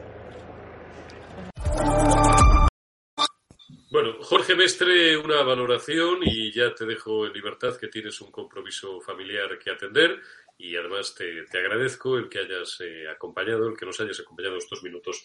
Valoración sobre esas eh, palabras de Pablo Casado y valoración final, pues eh, sobre este día de la Constitución y sobre este día que es muy especial porque es justamente el día en el que eh, hemos tenido más ataques en los últimos años contra la libertad de prensa y contra el derecho a la información. Pues, eh, a ver, las palabras de Casado las, las suscribo completamente porque, eh, es decir, ha descrito lo que ya estábamos comentando hace un momento. Es decir, mmm, no somos nosotros quienes hemos denunciado solamente esa de, deriva autoritaria del, gobierno actual español. Por lo tanto, eh, bueno, pues eh, la verdad que reconforta ver que cada vez más son los políticos que, que se ponen del lado de, de, medios como estado de alarma a la hora, bueno, pues de defender su derecho a informar a todos nuestros eh, pues espectadores. Y respecto a lo que es el Día de la Constitución, bueno, pues en fin, yo creo que con quizá con, con, con menos con, la, con, menor intensidad que años años pasados. Bueno, yo sí que he visto las imágenes de nuestros compañeros eh, Borja Jiménez y, y, Rodrigo Villar que están bueno retransmitiendo la manifestación esta republicana de Antifas de la extrema izquierda, bueno, pues por Madrid, que por cierto les han intentado, ¿eh? aparte de que les han insultado, les han dicho de todo, les han ha habido algunos momentos de, de, de, tensión, pero bueno, ellos son grandes profesionales y están haciendo un, un gran trabajo.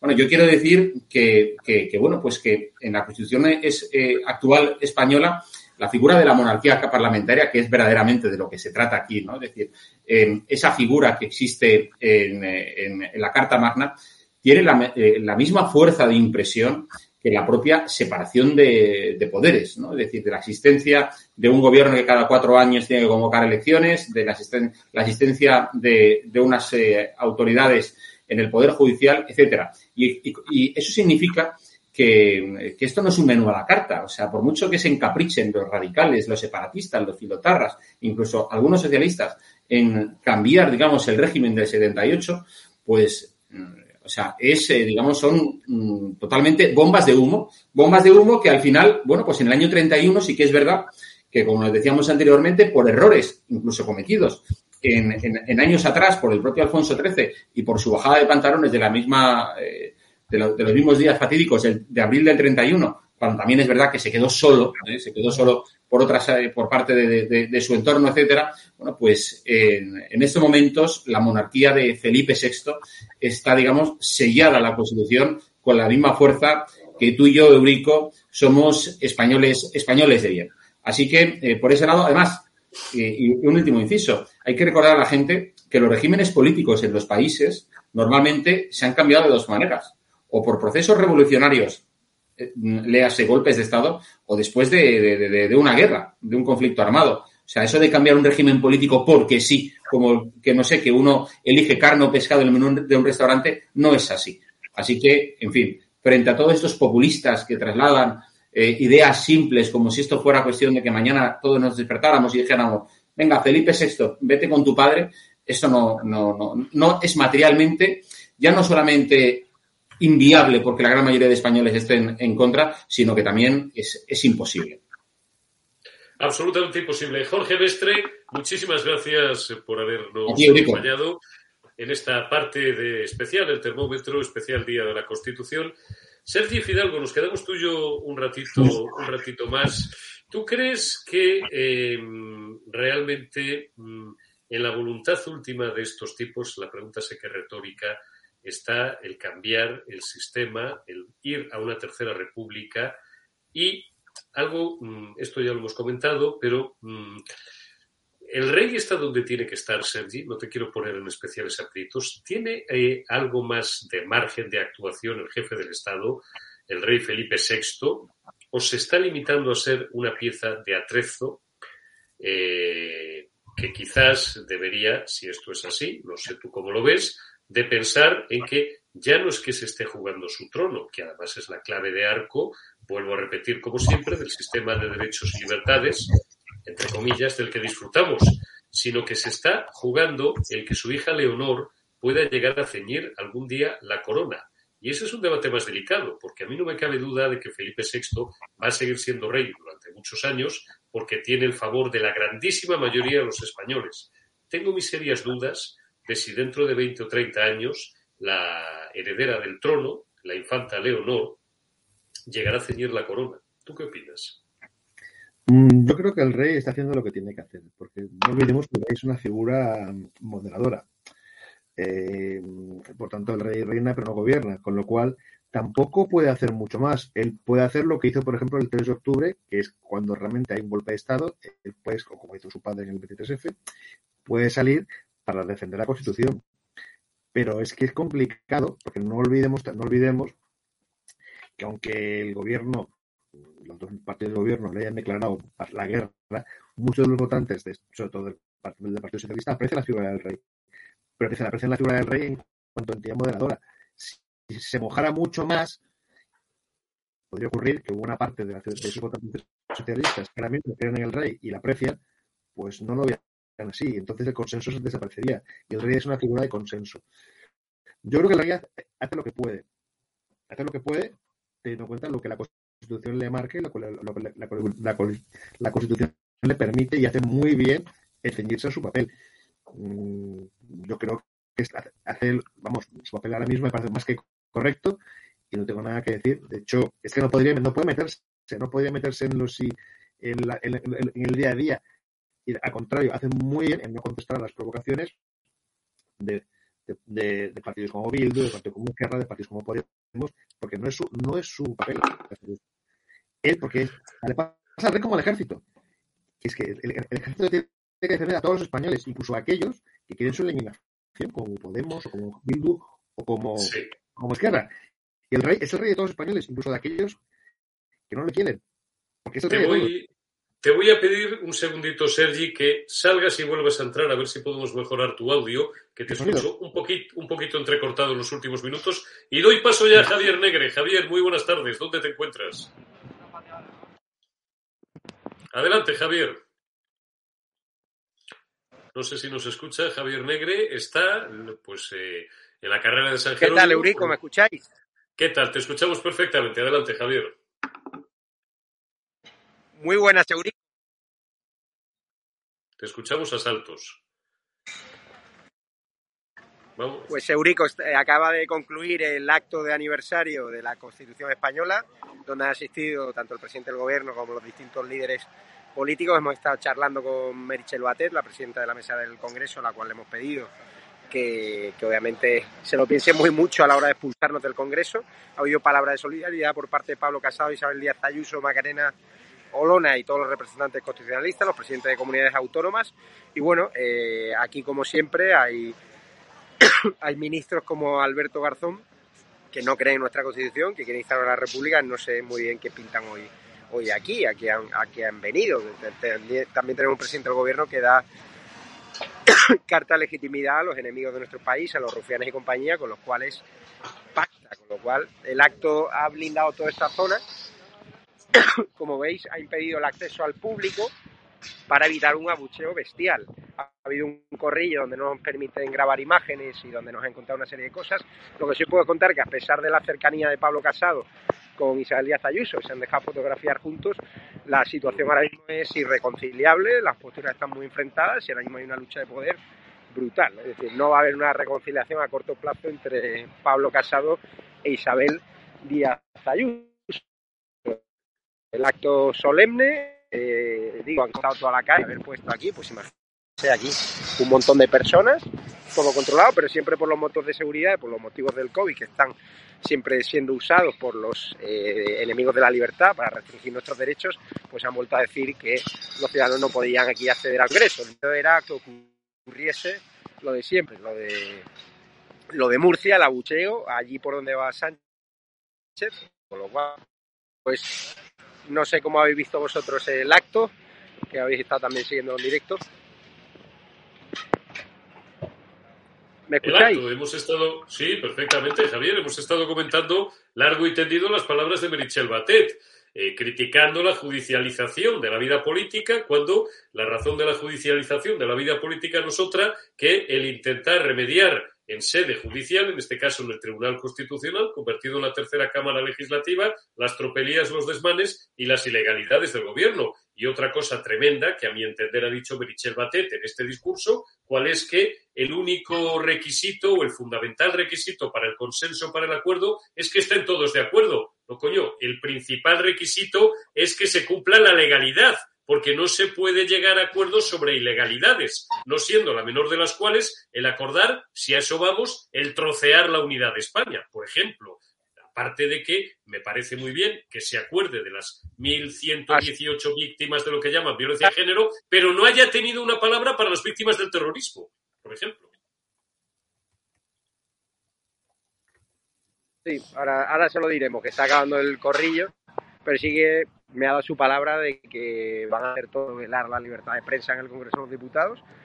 Me he querido acercar y hemos estado unos minutos hablando y aunque viniendo de una socialista, pues ya sabe lo que es la palabra de, de- de un socialista del sanchismo. Pero bueno, me despido ya de aquí, de la carrera San Jerónimo, evento organizado, pero han evitado el abucheo a Sánchez, que era la foto, la imagen más buscada y la gente estaba indignada en la calle, no ha podido acceder y bueno, muy, muchas medidas de policiales de seguridad y nada, como siempre el- la gente de UIP su comportamiento exquisito y daros las gracias a todos por el apoyo, a todos los espectadores de Data y seguiremos defendiendo la libertad y también nuestra constitución.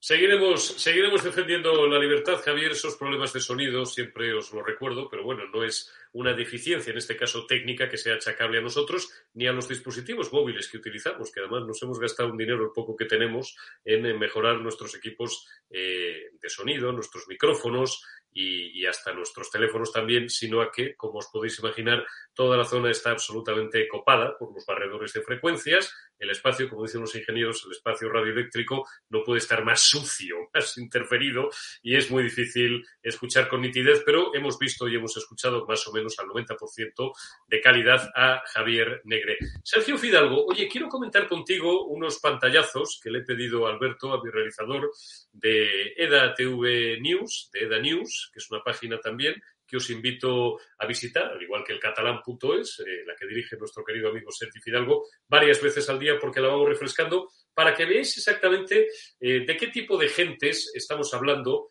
cuando nos referimos a los jefes de prensa de esos partidos liberticidas, filoterroristas y totalitarios que quieren echarnos del Congreso de los Diputados y que no lo van a conseguir. Ya ha dicho Negre que ha estado hablando esta mañana unos minutos con Merichel y que se ha comprometido a defender la libertad de expresión. mm, y que a la palabra de un socialista vamos a ver lo que vale. Yo os lo voy a contar de otra manera. No van a tener narices para echarnos. El movimiento social, el movimiento de apoyo profesional, aunque muchos han callado cobardemente, y el movimiento de cariño, sobre todo, de los espectadores, de los oyentes de este medio y de muchos otros, ha sido tan brutal, sería tan impopular y sería tan criticada la decisión de expulsar a EDATV y a 7NN de la sala de prensa del Congreso de los Diputados que no tienen redaños, o si preferís en castizo, que no tienen huevos para echarnos de la sala de prensa del Congreso de los Diputados. Fijaos quiénes son algunos de estos pájaros, de estos abajofirmantes del manifiesto basura de hace unos días en el que pretendían expulsarnos de la sala de prensa del Congreso. Fíjate, Sergi, el jefe de prensa de Rejón robó a los madrileños, dice EDATV News. Cobró del ayuntamiento sin trabajar en él. Pásame el siguiente pantallazo y desarrollemos un poquito la noticia que damos en EDATV TV News. No sé si, si la tienes por ahí y si no, la leo yo a través de mi dispositivo, eh, cosa que voy a hacer porque eh, mis gafas son estupendas, pero no llegan a tener ese, ese alcance. Dadme un segundito solamente. El jefe de prensa de Rejón, decimos, robó a los madrileños, cobró del ayuntamiento sin trabajar en él. Juan Suárez, jefe de prensa de Íñigo Errejón, es uno de los doce firmantes del escrito registrado por socialistas, comunistas, proetarras e independentistas para expulsar del Congreso de los Diputados a EDATV. Curioso es, sigue diciendo eh, ETA, EDATV News, que este tipo, junto a otros 11 jefes de comunicación más, de elecciones de ética y de respeto, cuando estuvo un año cobrando un sueldo del Ayuntamiento de Madrid como asesor de comunicación del Grupo Municipal de Más Madrid, pese a que realmente trabajaba con el líder de Más País y no puso un pie en el consistorio madrileño en todo ese tiempo. Esto lo denunció ya en su día OK Diario, el diario que dirigen Eduardo Inda y Carlos Cuesta, y lo vuelve a denunciar hoy EDATV News. Esta gentuza, eh, Sergi, son los que nos dan clases a los demás de libertad, de democracia y de cómo hacer periodista. A este tipo de gentuza y a otra me refería yo en mi artículo, en mi carta, de este fin de semana, cuando le decía a las mamporreras, a los mamporreros, me vais a enseñar, nos vais a enseñar a nosotros, a Javier Negre, a Javier García Isaac, a Sergi Fidalgo, a, Jo- a Josué Cárdenas, a Rodrigo Villar, a Vito Quiles, perdón si me dejó alguien, a Alejandro Cancho, a Marcial Cuquerella, a Fernando Paz, a Luis Losada, a Inés Sainz. Nos vais, nos vais a enseñar vosotros, a Alfonso Rojo, a Hugo Pereira, nos vais a enseñar a Vieito Rubido, que nos ha hecho el- la merced de citarnos en, en el debate.com, cosa que le agradezco. Nos vais a enseñar a estas alturas, aficionados, mequetrefes, robaperas y abrazafarolas, a ser periodistas. Te van a enseñar a ti, Sergi Fidalgo, después de treinta y tantos años mirando esto, que son los que llevo yo porque tenemos la misma edad, te van a enseñar a ti que diriges un medio de comunicación libre, con no pocos problemas y no pocas presiones, el catalán.es, a cómo se hace esto del periodismo. Bueno, primero de todo, mm, ¿se me escucha bien ahora? ¿Se me, se me escucha Se escucha perfectamente ahora, Sergio. Perfecto. Bueno, una cosa, eh, eh, esto es vergonzoso, básicamente. Esto es vergonzoso porque lo que no se puede, lo que no puede ocurrir es que estemos pagando a alguien como un asesor, un asesor cobra de dinero público, está para asesorar a un político en aquella función para la que se le, para la, la que se le paga, en este caso, funciones de comunicación al Ayuntamiento de Madrid. Por lo tanto, ese es su trabajo y tiene que fichar como ficha todo el mundo. El problema, y eso no es un problema solo de más país, que insisto, esto es vergonzoso porque encima luego va dando lecciones de moral y va, firmando manifiestos para censurar a otros periodistas, es que esta práctica es muy habitual de todos los partidos políticos. No sé de Vox, porque como so- son recién llegados, no lo sé si ellos lo hacen o no, pero todos los demás ya te puedo asegurar que todos conocemos gente que cobra del erario público, sea de ayuntamientos, de diputaciones, de gobiernos autonómicos, y luego no trabajan, no, hacen las ocho horas diarias en esa administración, sino que dedican parte de su jornada a trabajar para el partido en tareas de partido, sea el partido que sea popular, PSOE, Ciudadanos, todos. Esto lo hacen todos, insisto, al menos todos los que hasta ahora estaban. Con lo cual esto es un, mal muy extendido en la política española que habría que erradicar. Ahora bien, en el caso de este pájaro en concreto es aún más sangrante, pues claro, encima firma manifiestos en los cuales pide que a otros periodistas no puedan hacer su trabajo, se les eche, se les expulse, se les censure. Con lo cual ya no solamente es que sea liberticida, sino que encima tiene una cara que se la pisa porque no está cobrando un dinero haciendo, la, haciendo un trabajo que será muy útil para su formación, pero es que quien le paga no es su partido, quien le paga fue una administración pública. Con lo cual es, es, es una cosa bastante grave. O que por desgracia no es una excepción, por desgracia, esto es una, es una práctica muy habitual en toda la política española desde, desde hace décadas. Eso, eso es así. Ponme otro de los pantallazos que tenemos, Alberto, de EDA TV News, para que, para que veáis, de EDA News, para que veáis quién es el siguiente. El jefe de prensa de Bildu, otro de los abajofirnantes, otro mamporrero, otro totalitario, otro peligroso enemigo de la libertad y además jefe de prensa de un partido filoterrorista que es el heredero político de los asesinos, de los criminales, vocalizo muy bien para que los haters, para los que me graban, me entiendan perfectamente, de los que asesinaron a casi 900 españoles, a casi 900 compatriotas con un tiro en la nuca en eso que llamaban la guerra contra el Estado opresor, contra el Estado español, que no era tal guerra, porque aquí solamente unos poníamos la nuca y ellos poníamos las balas. Jefe de prensa de un partido político, heredero de una banda terrorista que sigue existiendo, que no se ha disuelto y que lleva 10 años sin matar por la única y exclusiva razón de que tienen lo que querían, poder político. Gobernaron el Ayuntamiento de San Sebastián, gobernaron la Diputación Foral, tienen varias decenas de ayuntamientos. Como bien decía Fernando Sabater en una frase brillante, eh, luchar- luchaban porque tenían muy claro lo que querían y lo que querían era esto. El jefe de prensa estaban en esto y esto es lo que tienen. El jefe de prensa de Bildu fue denunciado en 2020 por insultar y amenazar a policías. Perros, vais a tener consecuencias. Pásame el siguiente pantallazo y os recuerdo el nombre de este indeseable. Y si no, pues lo busco yo aquí. Si me lo puedes ampliar un poquito y si no, te lo, te lo busco yo. Aquí lo tengo. El jefe de prensa de la formación proletaria EH Bildu en el Congreso de los Diputados, un tal Ollán Vitoria, o como se diga en vascuence, que es su idioma, aunque ya sé que el nombre del euskera está oficialmente admitido, para mí es el vascuence, yo es que soy del plan antiguo, ¿sabéis? Estudié como Sergio Fidalgo con los libros de Fernando Lázaro Carreter. Fue denunciado hace aproximadamente un año por beber en la calle, abandonar residuos en la vía pública y como colofón insultar y amenazar a los agentes de policía. Perros, vais a tener consecuencias. Hechos que sucedieron en septiembre de 2020 en Madrid, en la calle de Argumosa, con doctor Forquet.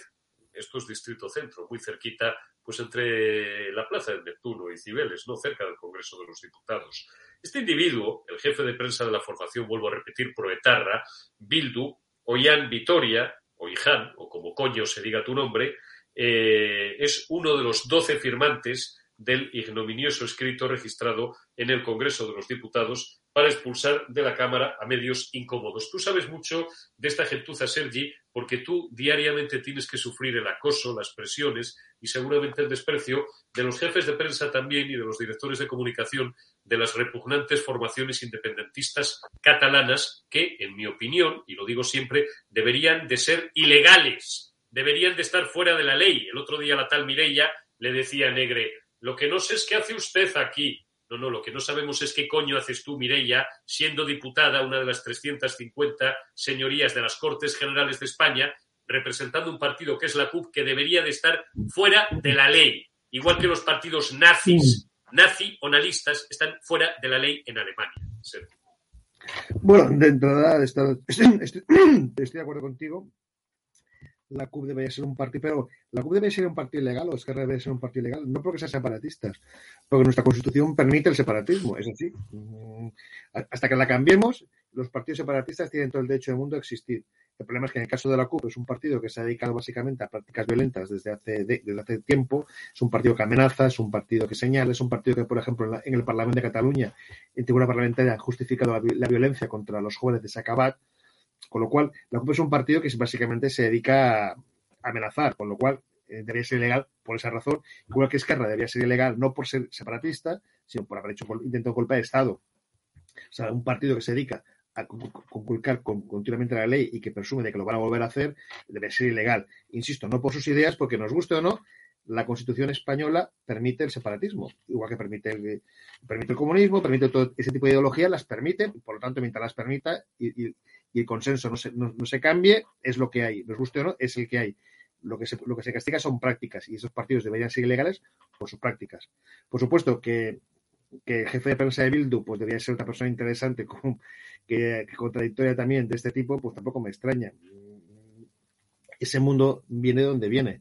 Está claro que Bildu es un partido más complejo que lo que era el antiguo Batasuna, porque incorpora a gente que en su momento estuvo en contra, digamos, de, de los asesinatos, pero como tú bien has dicho, es un partido que en buena parte o la mayor parte son los herederos de la, de la izquierda que prestaba apoyo económico y moral y político a ETA, con lo cual, teniendo en cuenta que ETA sigue, sigue, sí, la disolución de ETA fue de chiste, porque no, no sabemos todavía mucho, no, no- han colaborado en el tema de los, de los casos que nunca se, resol- nunca se resolvieron, no ha habido una, un perdón sincero y asumir las consecuencias de lo que hicieron, solamente lo que hay son frases que dan mucha pena más y que, y que realmente lo que hacen es ofender más que reparar. Por lo tanto, mm, es una, persona de un mundo, de un mundo político que no puede dar lecciones a, nadie porque han tenido en, su seno asesinos, sin más.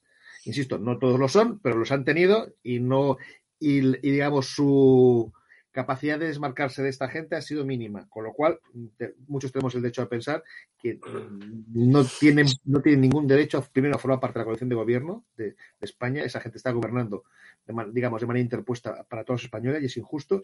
Y segundo lo que no pueden hacer es dar lecciones de moral a nadie y menos ejercer de árbitros de lo que es de quién es un buen periodista o quién no o quién puede preguntar o quién no porque si por esa gente fuera ni tú ni yo ni el 90% de la prensa podría preguntar solo podría preguntar su prensa que lo que hacen básicamente es aplaudir y poner el punto de mira para que otros actúen Está claro. ¿Me vais a permitir que dedique los minutos que restan hasta las 13.30, hora en la que vamos a despedir este termómetro? Llevamos ya prácticamente dos horas con vosotros conmemorando este 43 aniversario de la Constitución Española, cuadragésimo segunda vez en la que se conmemora esta fiesta, lógicamente, el 6 de diciembre de 1978 fue cuando todos los españoles eh, nosotros no teníamos edad, ni Sergio Fidalgo ni yo, pero refrendaron mayoritariamente ante las urnas la Carta Magna, la Constitución que nos ha procurado el mayor periodo de paz dentro de las distintas convulsiones que hemos sufrido en los últimos años de la historia de España. Me vais a permitir, digo, eh, que os termine este termómetro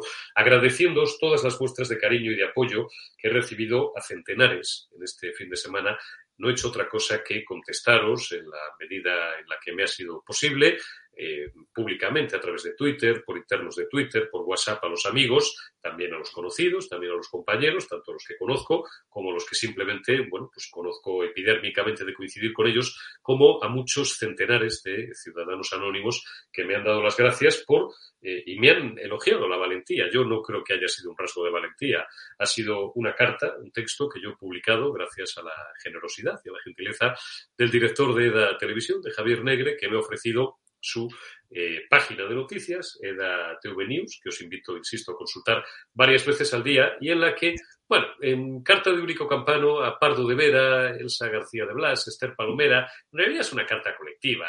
Si lo hemos focalizado, después de consensuarlo y hablarlo, Javier Negre y yo, en estas tres personas, podríamos haber dado otros muchos nombres, podríamos haber dado el nombre de gente como Antonio Maestre o, o de, subproductos de espuma de esta profesión, de totalitarios, es porque han sido punta de lanza en ese movimiento que se ha creado entre los periodistas parlamentarios para expulsarnos del Congreso. ¿Qué es lo que decía yo en esta carta, por si alguno no la habéis leído? Y es una carta que en parte es un ajuste de cuentas personal y profesional con mi propio pasado, y llevo 31 años en esta profesión, pero eh, que tiene mucho que ver y que me ha parecido oportuno utilizar de bisagra para que les sirva a las nuevas generaciones de reporteros, tanto a Javier Negre, que es dueño y director de este canal, que es algo más joven que yo, a Javier y a mí nos separan 15 años, como ya nos cuento a Josué Cárdenas, a Vito Quiles, a Rodrigo Villar, a Alejandro Cancho, a gentes que son muy, muy jóvenes y que sufren todos los días eh, la censura, el maltrato, el desprecio, la humillación y a por los que van a empezar a ir personalmente.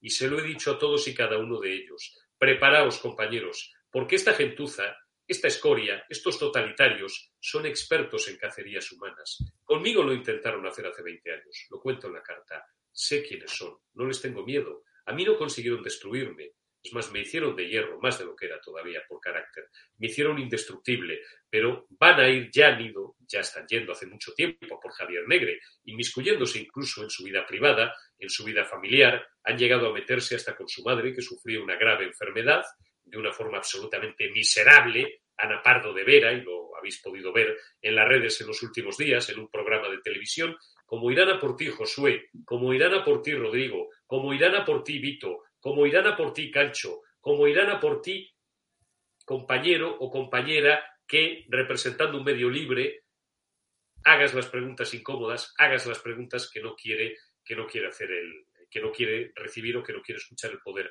Yo decía en esta carta que yo siempre he querido ser periodista. Nunca he conocido otra vocación que pudiera interesarme más que la de contarle historias a todo aquel que quisiera escucharme. Si podía ser a través de un micrófono mejor, porque lo que quería en realidad antes de ser periodista era convertirme en un tipo que hablara por radio o por televisión. Decía Oscar Wilde eh, aquello de ten cuidado, ¿te acuerdas, Sergi? Ten cuidado con lo que sueñas, con lo que deseas, porque puede convertirse en realidad.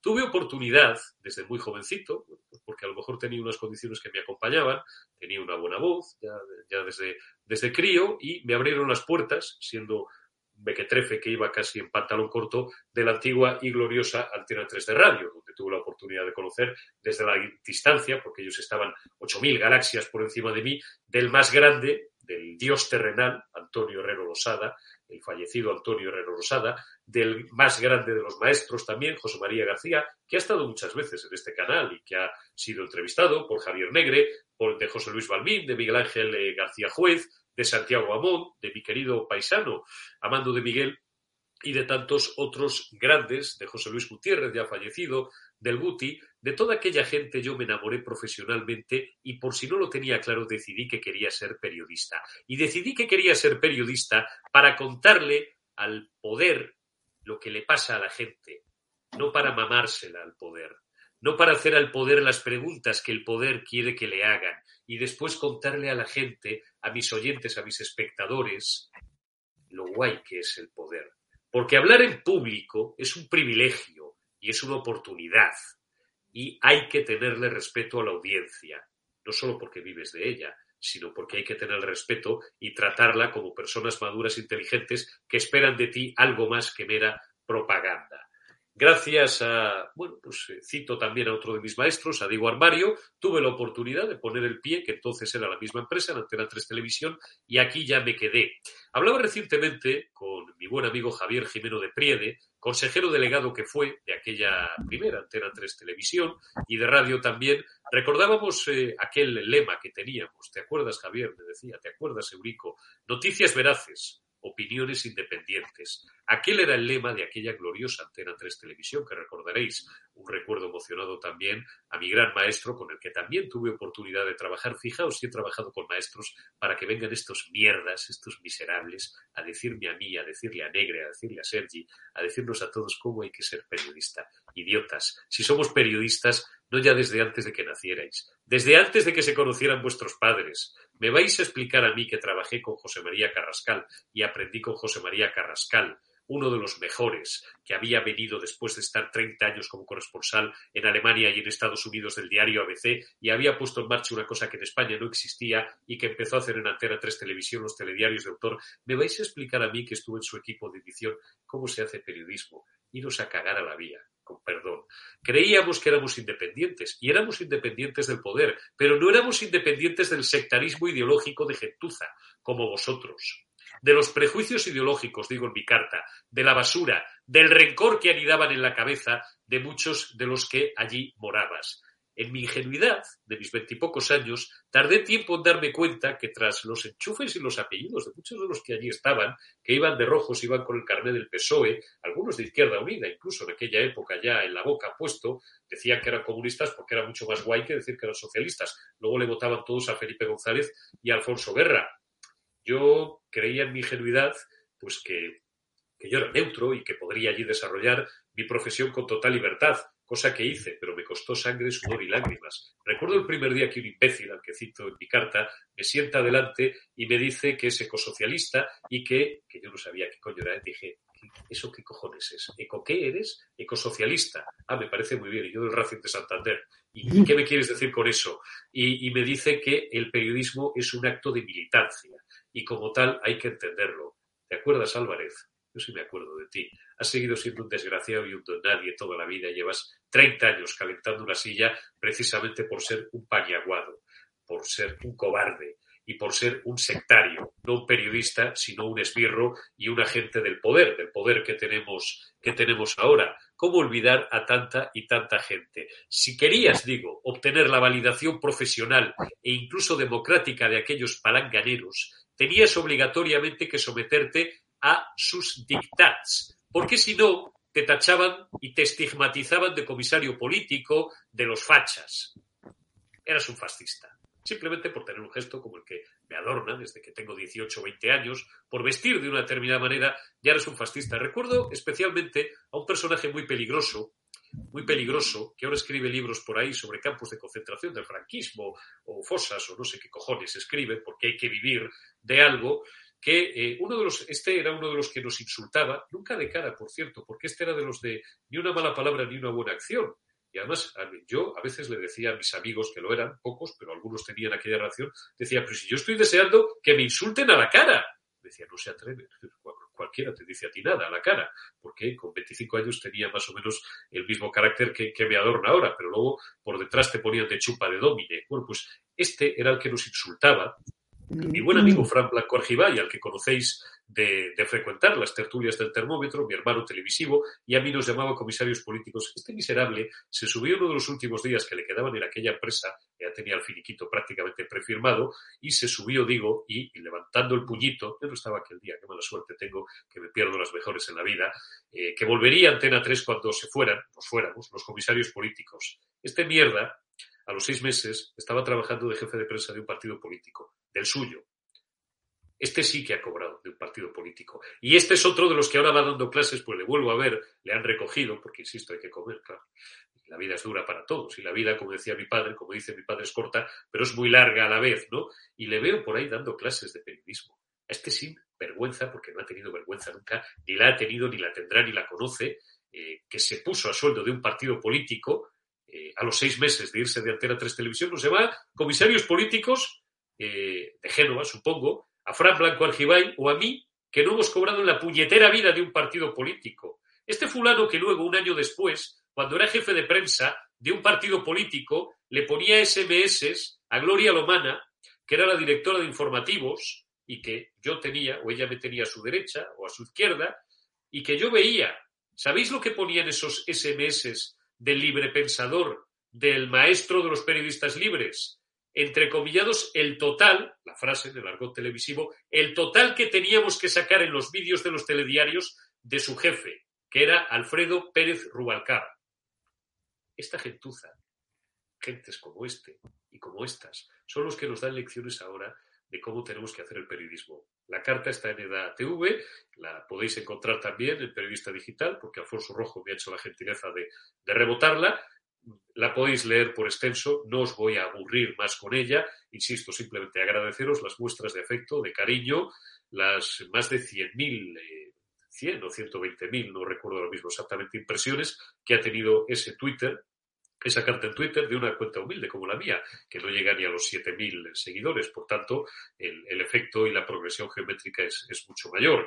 Y deciros simplemente, en nombre mío propio, en el nombre del director de este canal, de Javier Negre, y en nombre y de los medios libres también, para los que colaboro y de los que soy amigo, de Javier García Isaac, en Decisión Radio, de Marcial Cuquerella, de Inés Sainz, de Luis Losada, de Fernando Paz, eh, de todos los grandes amigos de los medios libres, de Alfonso Rojo y Diego Pereira, periodista digital también, que ni a mí me van a callar porque intentaron destruirme hace 20 o 25 años.